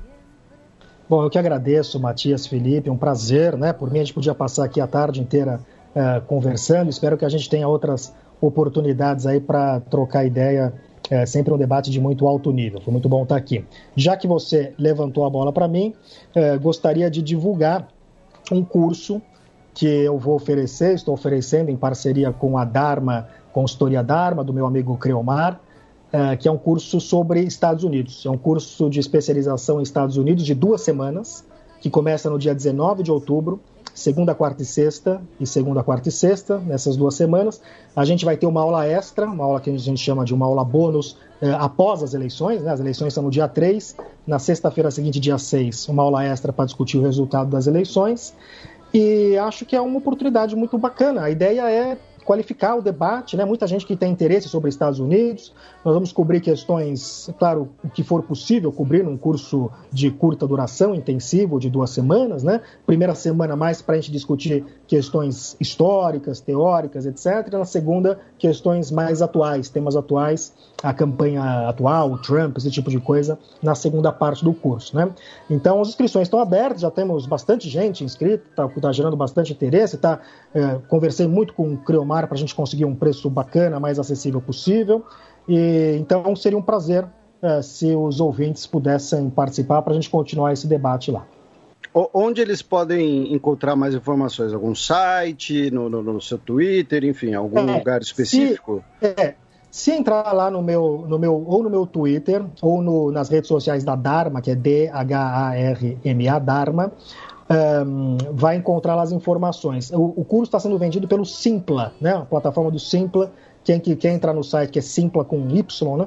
Quer entrar também lá no site do Simpla e buscar curso Estados Unidos, também pode encontrar. Mas uh, se entrar no meu, no meu Twitter, arroba cgpogio, eu estou lá com o Twitter fixado sobre com informações sobre o curso. Também quem quiser me mandar mensagem por lá, a gente mesmo combinou essa conversa via Twitter, né? Quem quiser me mandar mensagem por lá é, um, é uma, uma, rede social que eu, que eu uso bastante, respondo, interajo. A gente pode continuar conversando por lá. E como sempre, vai estar tudo linkado lá na descrição do post no Xadrez Verbal, no site xadrezverbal.com para quem quiser. Uh, e tiver com preguiça de usar o Google, né? Aí você vai lá e clica direto lá. Bem, infelizmente não teremos a coluna da professora Vivian Almeida por uma questão de agenda, então passemos para o terceiro e último bloco do Giro de Notícias.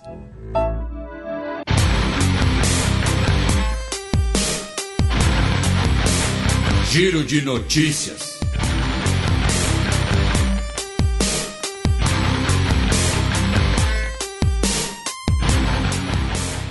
Notícia da última terça-feira, dia 29 de setembro. A Argentina estabelece cota de transgêneros, transexuais ou travestis no setor público. A medida foi anunciada uh, com participação da Alba Rueda, que foi a primeira mulher trans a ocupar uma subsecretaria de Estado na Argentina uh, no caso, uma subsecretaria do Ministério de Mulher Gênero e Diversidade, e uh, agora, a partir de agora, o setor público tem que contar com ao menos 1% de servidores transgêneros, transexuais ou travestis. Tá? A questão é que o registro para uh, uh, isso é voluntário tá? e uh, ainda estão é, é, vendo como vão ser os critérios né, desse registro voluntário. O que, que eu quero dizer com registro voluntário? Se uma pessoa trans for prestar um concurso público na Argentina, ou sei lá, alguma coisa do tipo, mas não quiser uh, uh, uh, fazer parte dessa, dessa porcentagem, ela tem essa opção, ela tem esse, esse direito. Tá?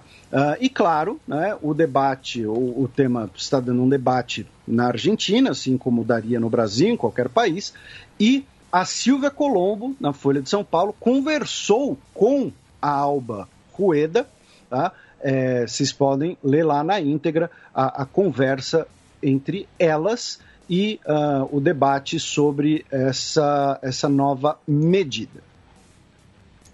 Notícia da última quarta-feira, dia 30 de setembro. Interpol se recusa a emitir ordem de prisão contra ex-presidente da Bolívia, Evo Morales. O procurador-geral da Bolívia, Juan Lantipa, havia pedido à Interpol né, uh, o pedido de prisão internacional por sedição e terrorismo, e, uh, segundo ele, quando se incorpora o ato de sedição, a Interpol interpreta que o delito é de ordem política e nos informaram que não vão levar adiante a prisão. Ou seja, a Interpol dizendo o básico. Né? Vocês querem prender o Evo Morales por uma questão muito mais política do que criminal, uh, uh, penal, digamos assim.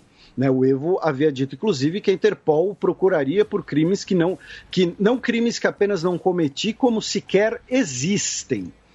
Ainda em relação à Bolívia, três ministros do governo interino da Janine renunciaram tá, uh, por conta de divergências internas. O Oscar Ortiz, do Ministério da Economia, ele foi o primeiro a anunciar sua renúncia com divergências com a presidente interina e uh, ela, a, a origem da, da divergência teria sido a privatização parcial de ações da empresa estatal de energia Eufec.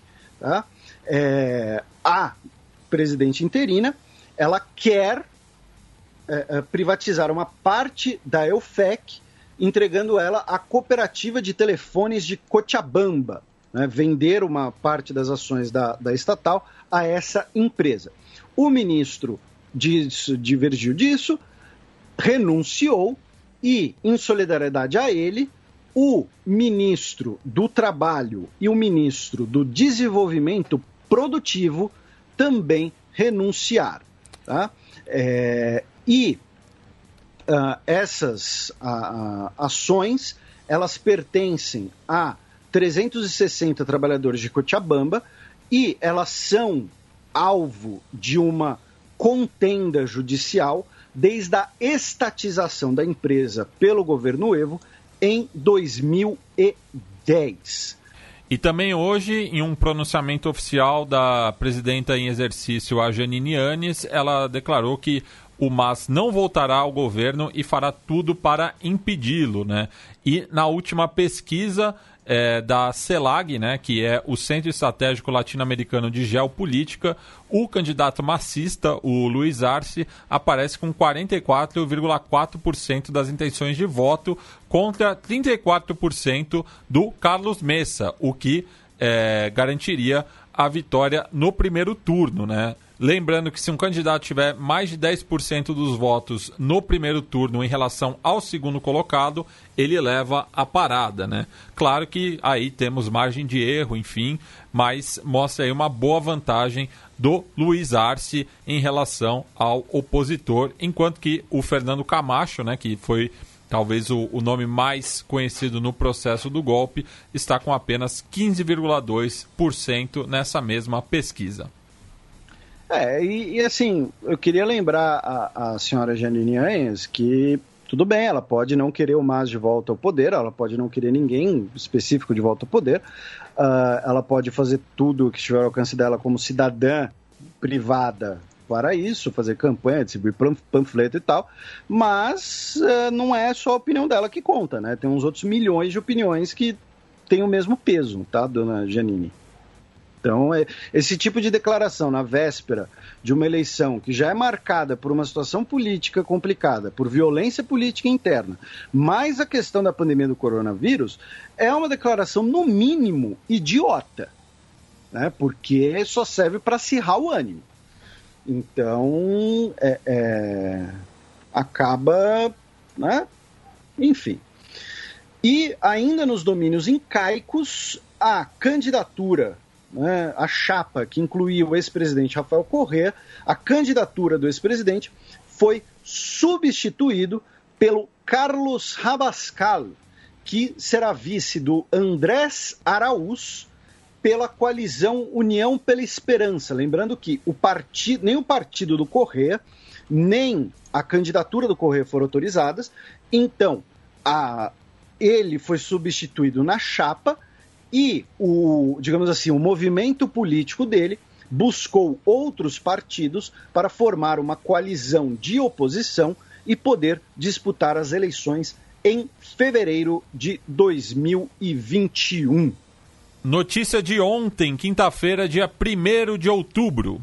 Guatemala ordena detenção de mais de 2 mil migrantes que tentavam chegar aos Estados Unidos o governo né, guatemalteco, que, que tem colaboração, cooperação com os Estados Unidos para deter né, os imigrantes antes de chegarem na fronteira dos Estados Unidos, e por sua vez o México né, uh, pressiona esses países a aceitarem esses migrantes antes de chegarem na fronteira com o México, né, Guatemala, que é o, é o último país da América Central, direção sul-norte, né, antes do México ali junto com Belize, que a Guatemala chama de Guatemala. né?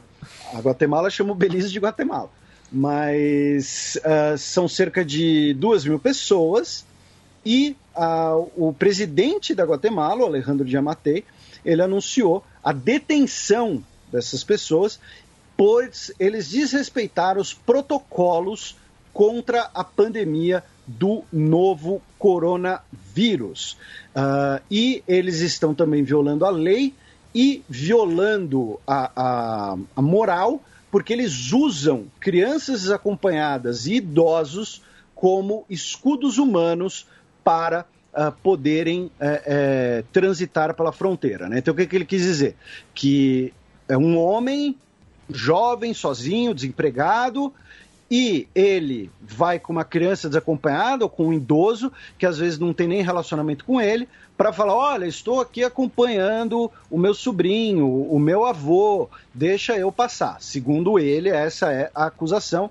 Enfim, eu não sei como é que vão deter duas mil pessoas e, segundo a Reuters, a maioria dessas duas mil pessoas são de hondurenhos. E ainda na América Central, rapidamente passar pela Nicarágua, o Daniel Ortega decretou na terça-feira, dia 29, um projeto de lei que pune crimes cibernéticos e divulgação de notícias falsas até quatro anos de prisão para quem publicar ou difundir informações falsas ou deturpadas que causem alarme, medo ou ansiedade na população.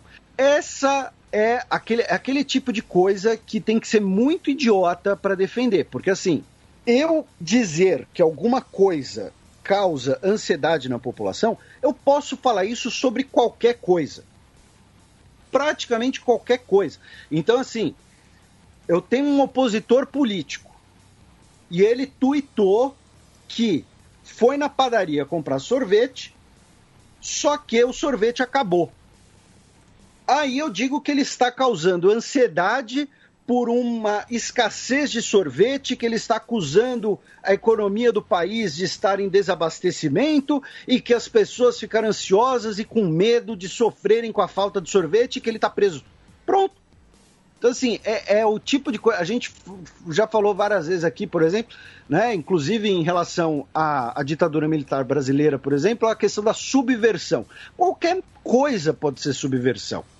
Né? O, o, o, o, camarada parou lá o carro no, no local proibido, aí vem o, o marronzinho, vem multar. Qualquer pessoa, eu não tenho carro nem você, então assim, a gente, tem, a gente pode criticar à vontade. Mas qualquer pessoa, mesmo sabendo que está errada, ela vai virar e vai falar pro guarda: Pô, seu guarda, foi só 10 minutos, só fui deixar ali um negócio no, no, na portaria do meu amigo, tal, já tô saindo aqui, pô, seu guarda, tal, dá um desconto aí, pô, foi só 5 minutos, tal. Pronto, o cara pode falar subversão, tá preso. Então, assim, colocar que difundir informações que causem ansiedade, alarme, medo, ansiedade, você pode colocar qualquer coisa aí. Até que não teve sorvete na padaria. Então é, é, é demais pra minha cabeça. Abaixa o volume porque lá vem Breaking News. Mário Abdo Benítez e Jair Bolsonaro acordaram em abrir as fronteiras antes do dia 15 de outubro. Bem, quem deu o furo foi a rádio Nhanduti. É, só esclarecendo né, que Nhanduti é a palavra em Guarani para teia, inclusive é um artesanato típico da cidade de Itaguá, na Grande Assunção, onde eu já estive, e o clube local, que é o Doce de Outubro, o seu distintivo lembra esse tipo de artesanato é, em costura, né? É, mas enfim, é, não temos mais informações, mas o, ambos mandatários, segundo a, essa rádio, manteriam um encontro presencial para assinar é, esse, é, a, a reabertura das fronteiras. Bem, passemos agora para a premiação que não altera a cotação do Guarani, mas a gente gosta de tirar onda mesmo assim.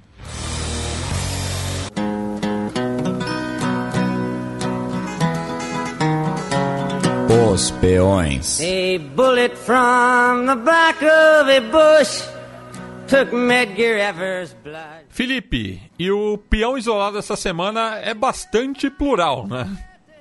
É, o peão isolado aí vai pro vai para os bancos, para o sistema bancário, aí que ficaram movimentando 2 trilhões em grana suspeita, ninguém pergunta de onde veio, ninguém pergunta para onde vai. E, né, como eu disse, assim, tem, tem coisas que você pode até discutir e tal, mas o, o fato é que é muita grana suspeita, muita grana é, é, a partir de violência, inclusive, muita grana usurpada a partir é, é, é da exploração né, de, uh, de, de, situações que não deveriam, né, não deveriam poder gerar esse tipo de benefício. Eu estou tentando escolher bem as palavras para não falar palavrões, porque somos um país, somos um programa family friendly, mas então o pão isolado vai para os bancos, para o sistema bancário e para esses cinco bancos aí que ficaram aí com 2 trilhões de dólares tá? É, esse tempo todo e uh, uh, não, não, não, falaram nada, ninguém faz nada, fizeram lá o acordo. É o craque neto, o pé da vida. e o peão promovido, seguindo a tradição do programa. O peão promovido uh, foi uma escolha difícil porque não tinha muitas possibilidades, a real era essa.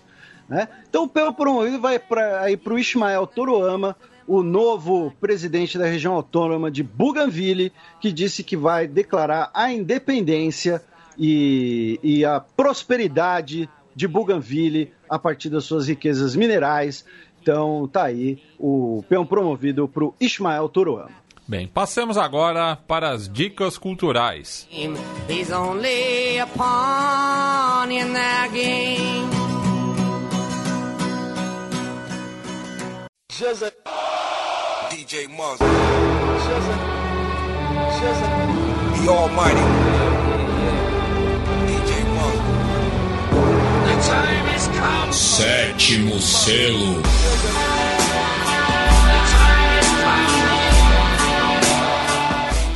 Felipe, qual que é a boa para os nossos ouvintes curtirem aí durante o isolamento social? Isso para os que ainda estiverem fazendo, né? Porque tem, tem um monte de gente aí que, que, que já tá achando que tá tudo normal, tá passeando de biquíni no conversível no Leblon, entendeu? É um absurdo, é uma pouca vergonha, entendeu? Tô, tô brincando, é claro, mas né, não viola a quarentena, sigam as orientações. Uh, como sempre, né, já que o programa está quinzenal, embora daqui a pouco talvez isso vá mudar, talvez a gente comece a retomar a, a o formato, né, a periodicidade tradicional, mas a minha primeira sugestão é porque no dia 15 de outubro, né, ou seja, daqui duas semanas, nós teremos o centenário do escritor Mário Puzo. E, para quem não sabe, ele é autor de um livro, né, The Godfather, e que tem dois baita filmes baseados na obra dele e um outro filme legalzinho. É... Livro, livro esse que foi encomendado pela Paramount. É, que eu saiba, ele, ele começou. Eh, isso que você falou foi interessante porque uh, uh, eu acho que ele começou a carreira como roteirista e depois escreveu romances, né? Uh, normalmente, às vezes é o, é o contrário, né? Você pede pro, pro autor do romance uma adaptação em roteiro. ele eu acho que foi o caminho inverso. Foi muito bem lembrado. Ele tem outros livros também, claro, muitos dele sobre máfia, né? inclusive outros dois que acho que foram adaptados para o cinema.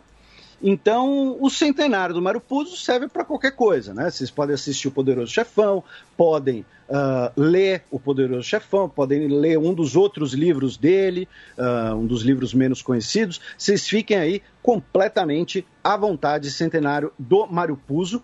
Uh, inclusive tem história, eu conheço uma história que eu não sei o quanto de lenda ela tem, né, o quanto, o quão apócrifa ela é, que é o seguinte: existem, tá? Existem, isso é verdade.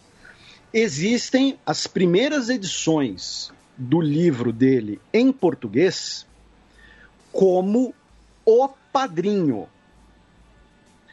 Porém, estamos falando aqui. Né? Que, que, e foi traduzido assim no mundo todo, né?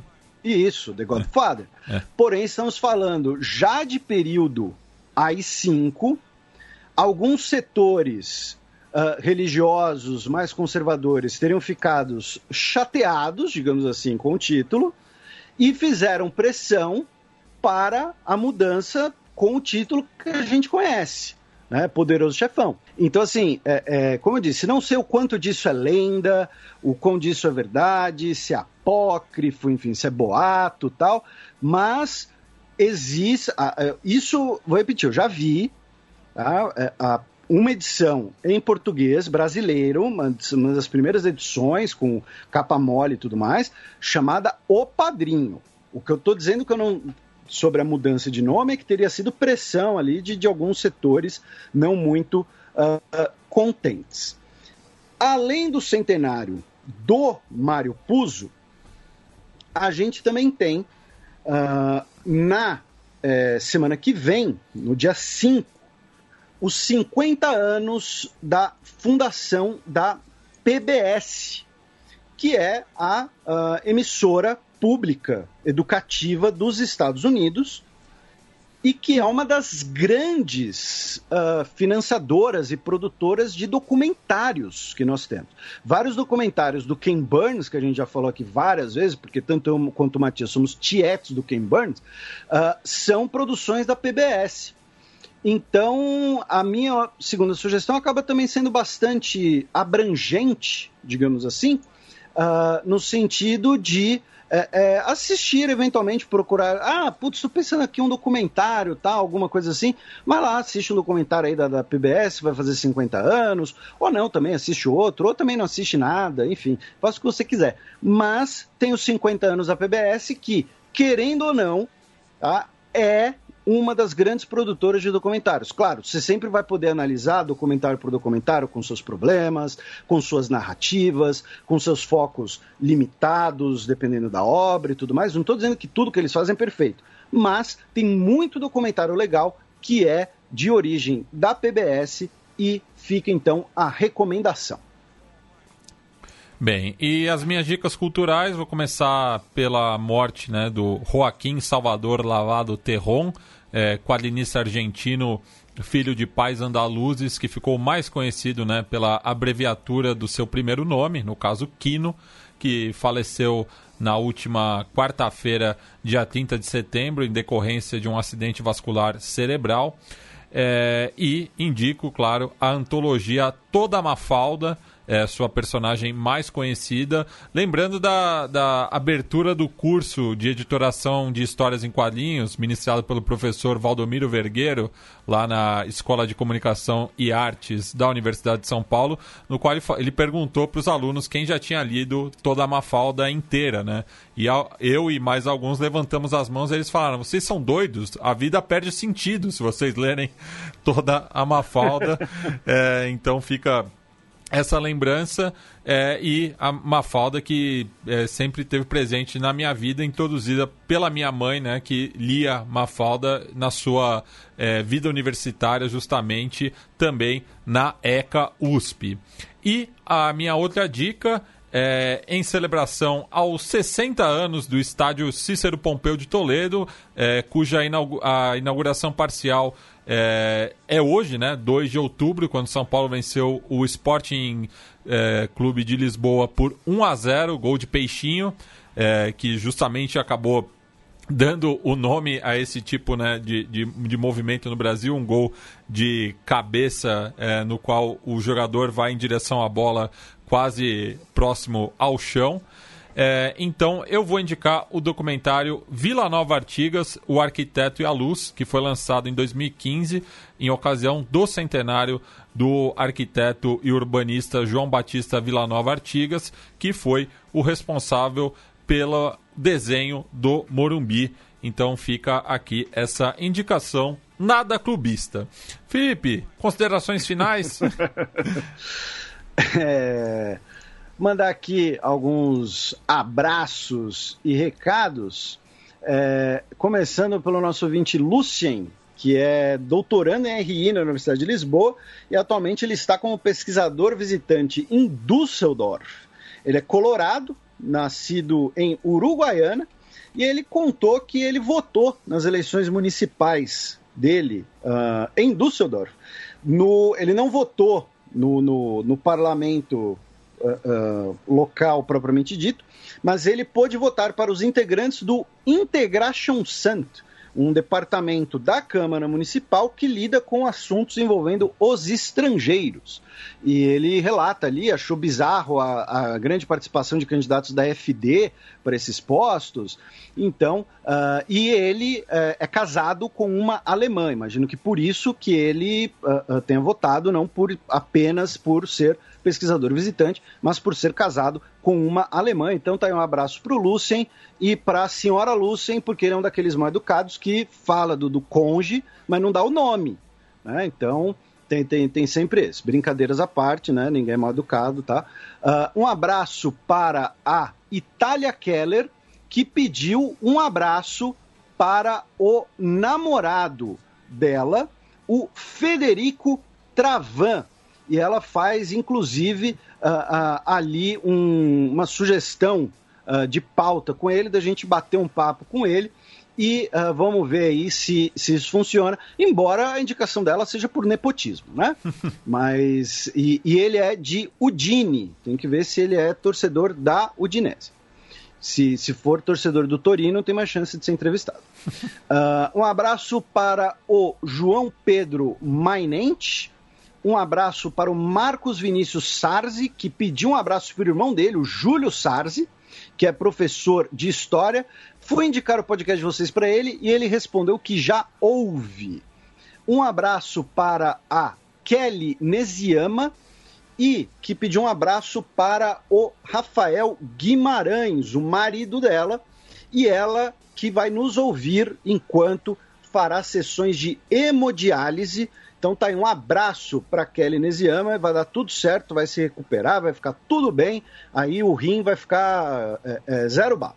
Um abraço para o Eduardo Poldi, que nos escreveu, e ele falou assim: não sei com que grau de formalidade escrever esse e-mail, sinto que somos BFFs porque vocês fazem parte da minha rotina há mais de um ano. Né? Tá falando, eu e você somos BFFs dele. E ele fez ali um comentário bastante explicativo, bastante legal sobre o uso dos rubis. Né? Uh, e ele falou dos relógios, ele também falou dos rubis para a fabricação de lasers e também usamos rubis para medir a pressão. Uh, e ele disse ali, vou explicar, pediu para não ser palestrinha e uh, ele fala ali das propriedades eletrônicas e magnéticas dos rubis e ajuda a detectar a pressão. Ele manda um salve para o Gustavo e para o Leonardo, que apresentaram o podcast para ele quando eles estavam no mestrado na Unicamp.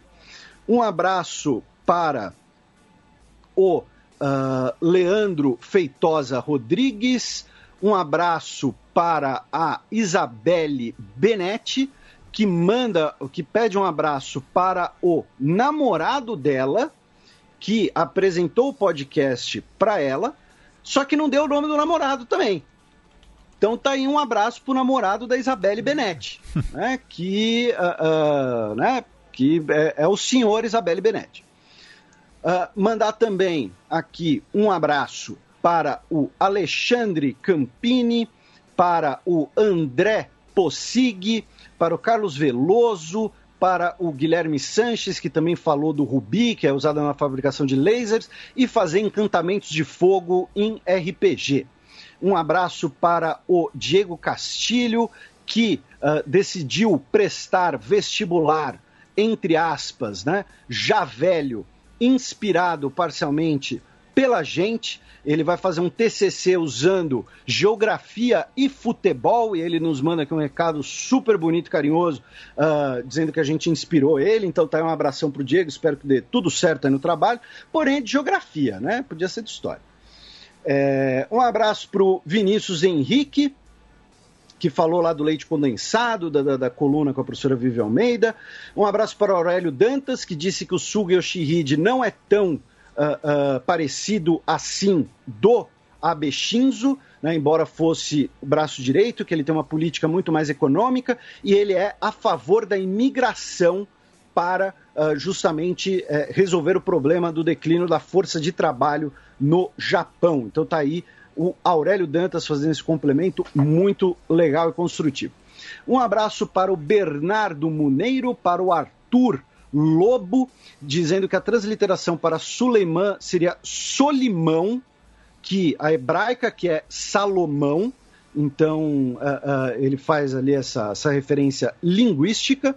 Um abraço para o Olisson Luz, para o Marcos Menezes, para o Vitor Franco, que fez um comentário bastante extenso ali sobre o caso da uh, Briana, né, sobre a questão do no-knock warrant, porque é, os policiais disseram que bateram, as testemunhas disseram que não houve batida e que ela estava uh, na sua casa, não na casa do namorado, e não havia evidências suficientes para autorizar uma no-knock warrant na casa dela, já que era o namorado dela que estava sendo investigado. Tá? Uh, um abraço para o Guilherme de Biasi, um abraço para o Leandro Dorval Cardoso, que pediu um beijo para a esposa dele, a Thaís Letícia, que é doutoranda em Linguística na UFSCar. Um abraço para Jasmine Luiza, para o Natan, ou para Natália RC, enfim, uh, uh, não não, não dá para precisar o nome da pessoa aqui pelo nick, mas ele disse que um exemplo né, uh, uh, do debate que a floresta em pé gera mais riqueza do que a floresta derrubada é o vídeo do Átila, quanto vale o veneno de uma jararaca, tá? É, que é, né, é, é sobre isso. E um o, o Alex Petri Costa, nesse mesmo sentido, indica uma entrevista do, do Marco Antônio Villa com os professores Herbert Klein e Francisco Luna.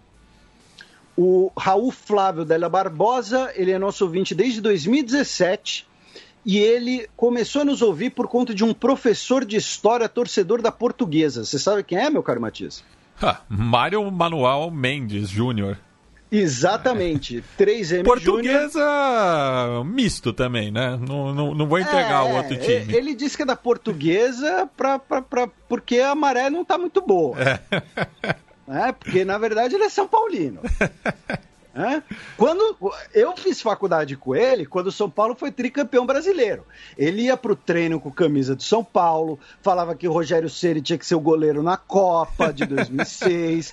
aí, quando as vacas ficaram um pouco magras, o Matias continuou. Aí ele virou torcedor da Lusa, porque é mais romântico. Né? Então tá aí. Is, é, não que a portuguesa esteja muito bem. É, né? mas... mas tá aí. Exposed do Mário. É. Uh, ele está morando em Rosário, na Argentina, estuda medicina na UNR.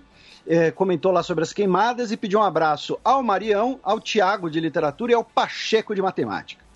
Uh, um Brasil, pa... um Brasil, um abraço para o filho Rodrigues, um abraço para o Luiz Eduardo Reis da Silva, que falou ali dos próximos, do futuro do universo do Homem de Ferro, das relações Disney-China, dizendo que a, a, Disney vai fazer várias adaptações na história do mandarim para agradar o mercado chinês. Uh, um abraço para o Ulisses Tasquete, para o Felipe Madeira Alberto, para o Isaac Miguel, para o B. Mendes, que comentou um trechinho ali do, do, do nossa gravação que escapou da edição, em que eu xingo o artigo que não tinha lá a, a informação lá, mas enfim, acontece. Um abraço para o nosso queridíssimo Gabriel Quaresma, para o Zal R. Júnior, Zaor Júnior, não sei, o nick também está complicado. O Luiz Wagner falou assim: para quem é ateu, você está sabendo muito sobre São Francisco de Assis. Parabéns. Pois é, eu também sei um monte sobre a vida de Maomé, sobre a vida de Lutero, uh, uh, sobre várias vidas de várias pessoas, personalidades históricas. Isso não quer dizer que eu compartilhe de suas crenças ou compartilhe de suas visões de mundo. Também sei muito sobre Hitler. Né? Então, assim, for, vamos usar logo o argumento nazista, né? Saber da vida de alguém, saber história faz de você, né? Então ferrou. Uh, um abraço para o Gabriel Teles, para a Pan Araújo, que pediu um abraço ao companheiro dela, o Rafael de Almeida, que está fazendo um mestrado em cinematografia e eles estão morando em Tallinn. Eles estão ali no esquema nômade europeu, fizeram um bate-volta até Helsinki, contou lá da aventura que o barco tinha um shopping flutuante, eh, visitaram lá um submarino e tudo mais. Então, um recado bastante legal que eu fiquei com muita inveja, vou ser sincero. Tá?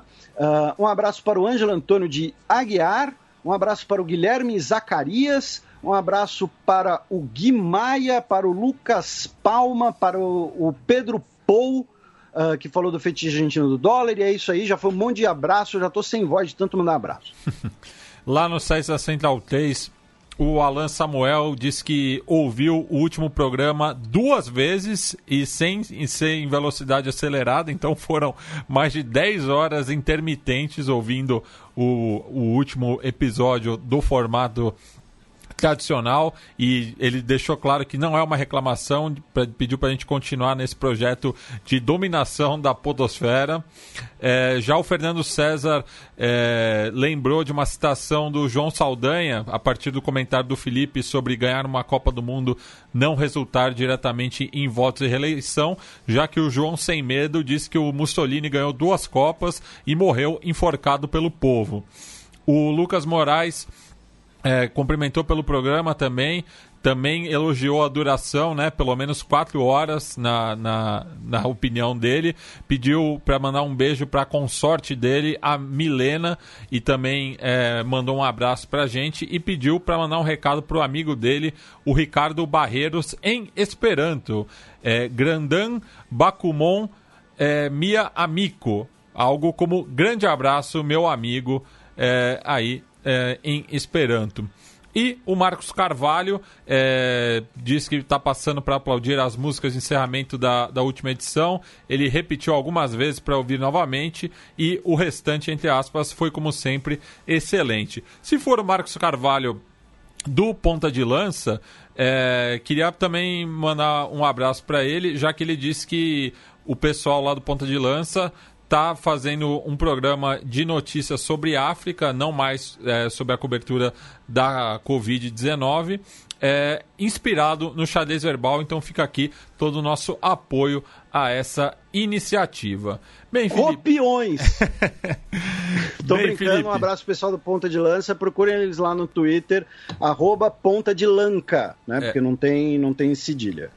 Bem, Felipe, e a música de encerramento dessa quinzena vai ser uma homenagem a Jane Joplin, já que no próximo domingo é, completa-se 50 anos da sua morte. Ela que é uma das membros né, do Clube dos 27, né, de é, artistas do rock and roll que infelizmente faleceram nessa idade. Né? A gente tocou há algumas semanas o Jimi Hendrix é, também é, nesse aspecto. Então a gente vai fechar o programa com a música Me and Bob McGee, que foi um lançamento póstumo que chegou ao número 1 da Billboard em março de 1971. Essa música que é um cover do Chris Christopherson.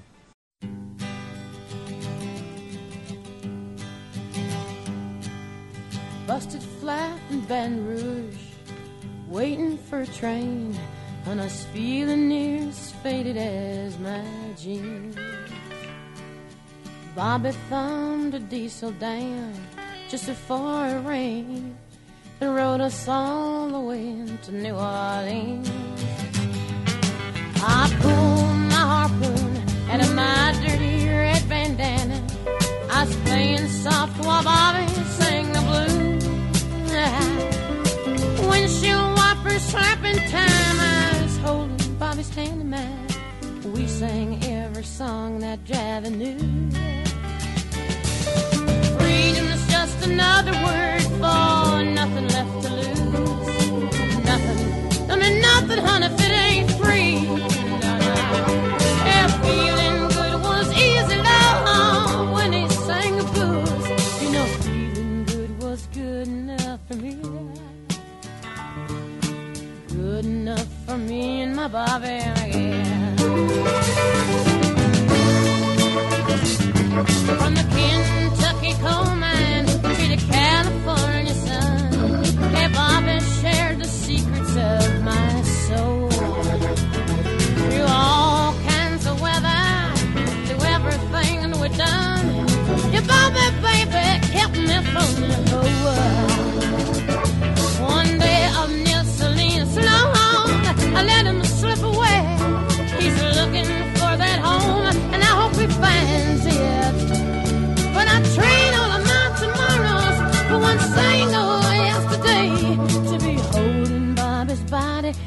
to mine. Freedom is just another word for nothing left to lose. Nothing. That's all that bothers.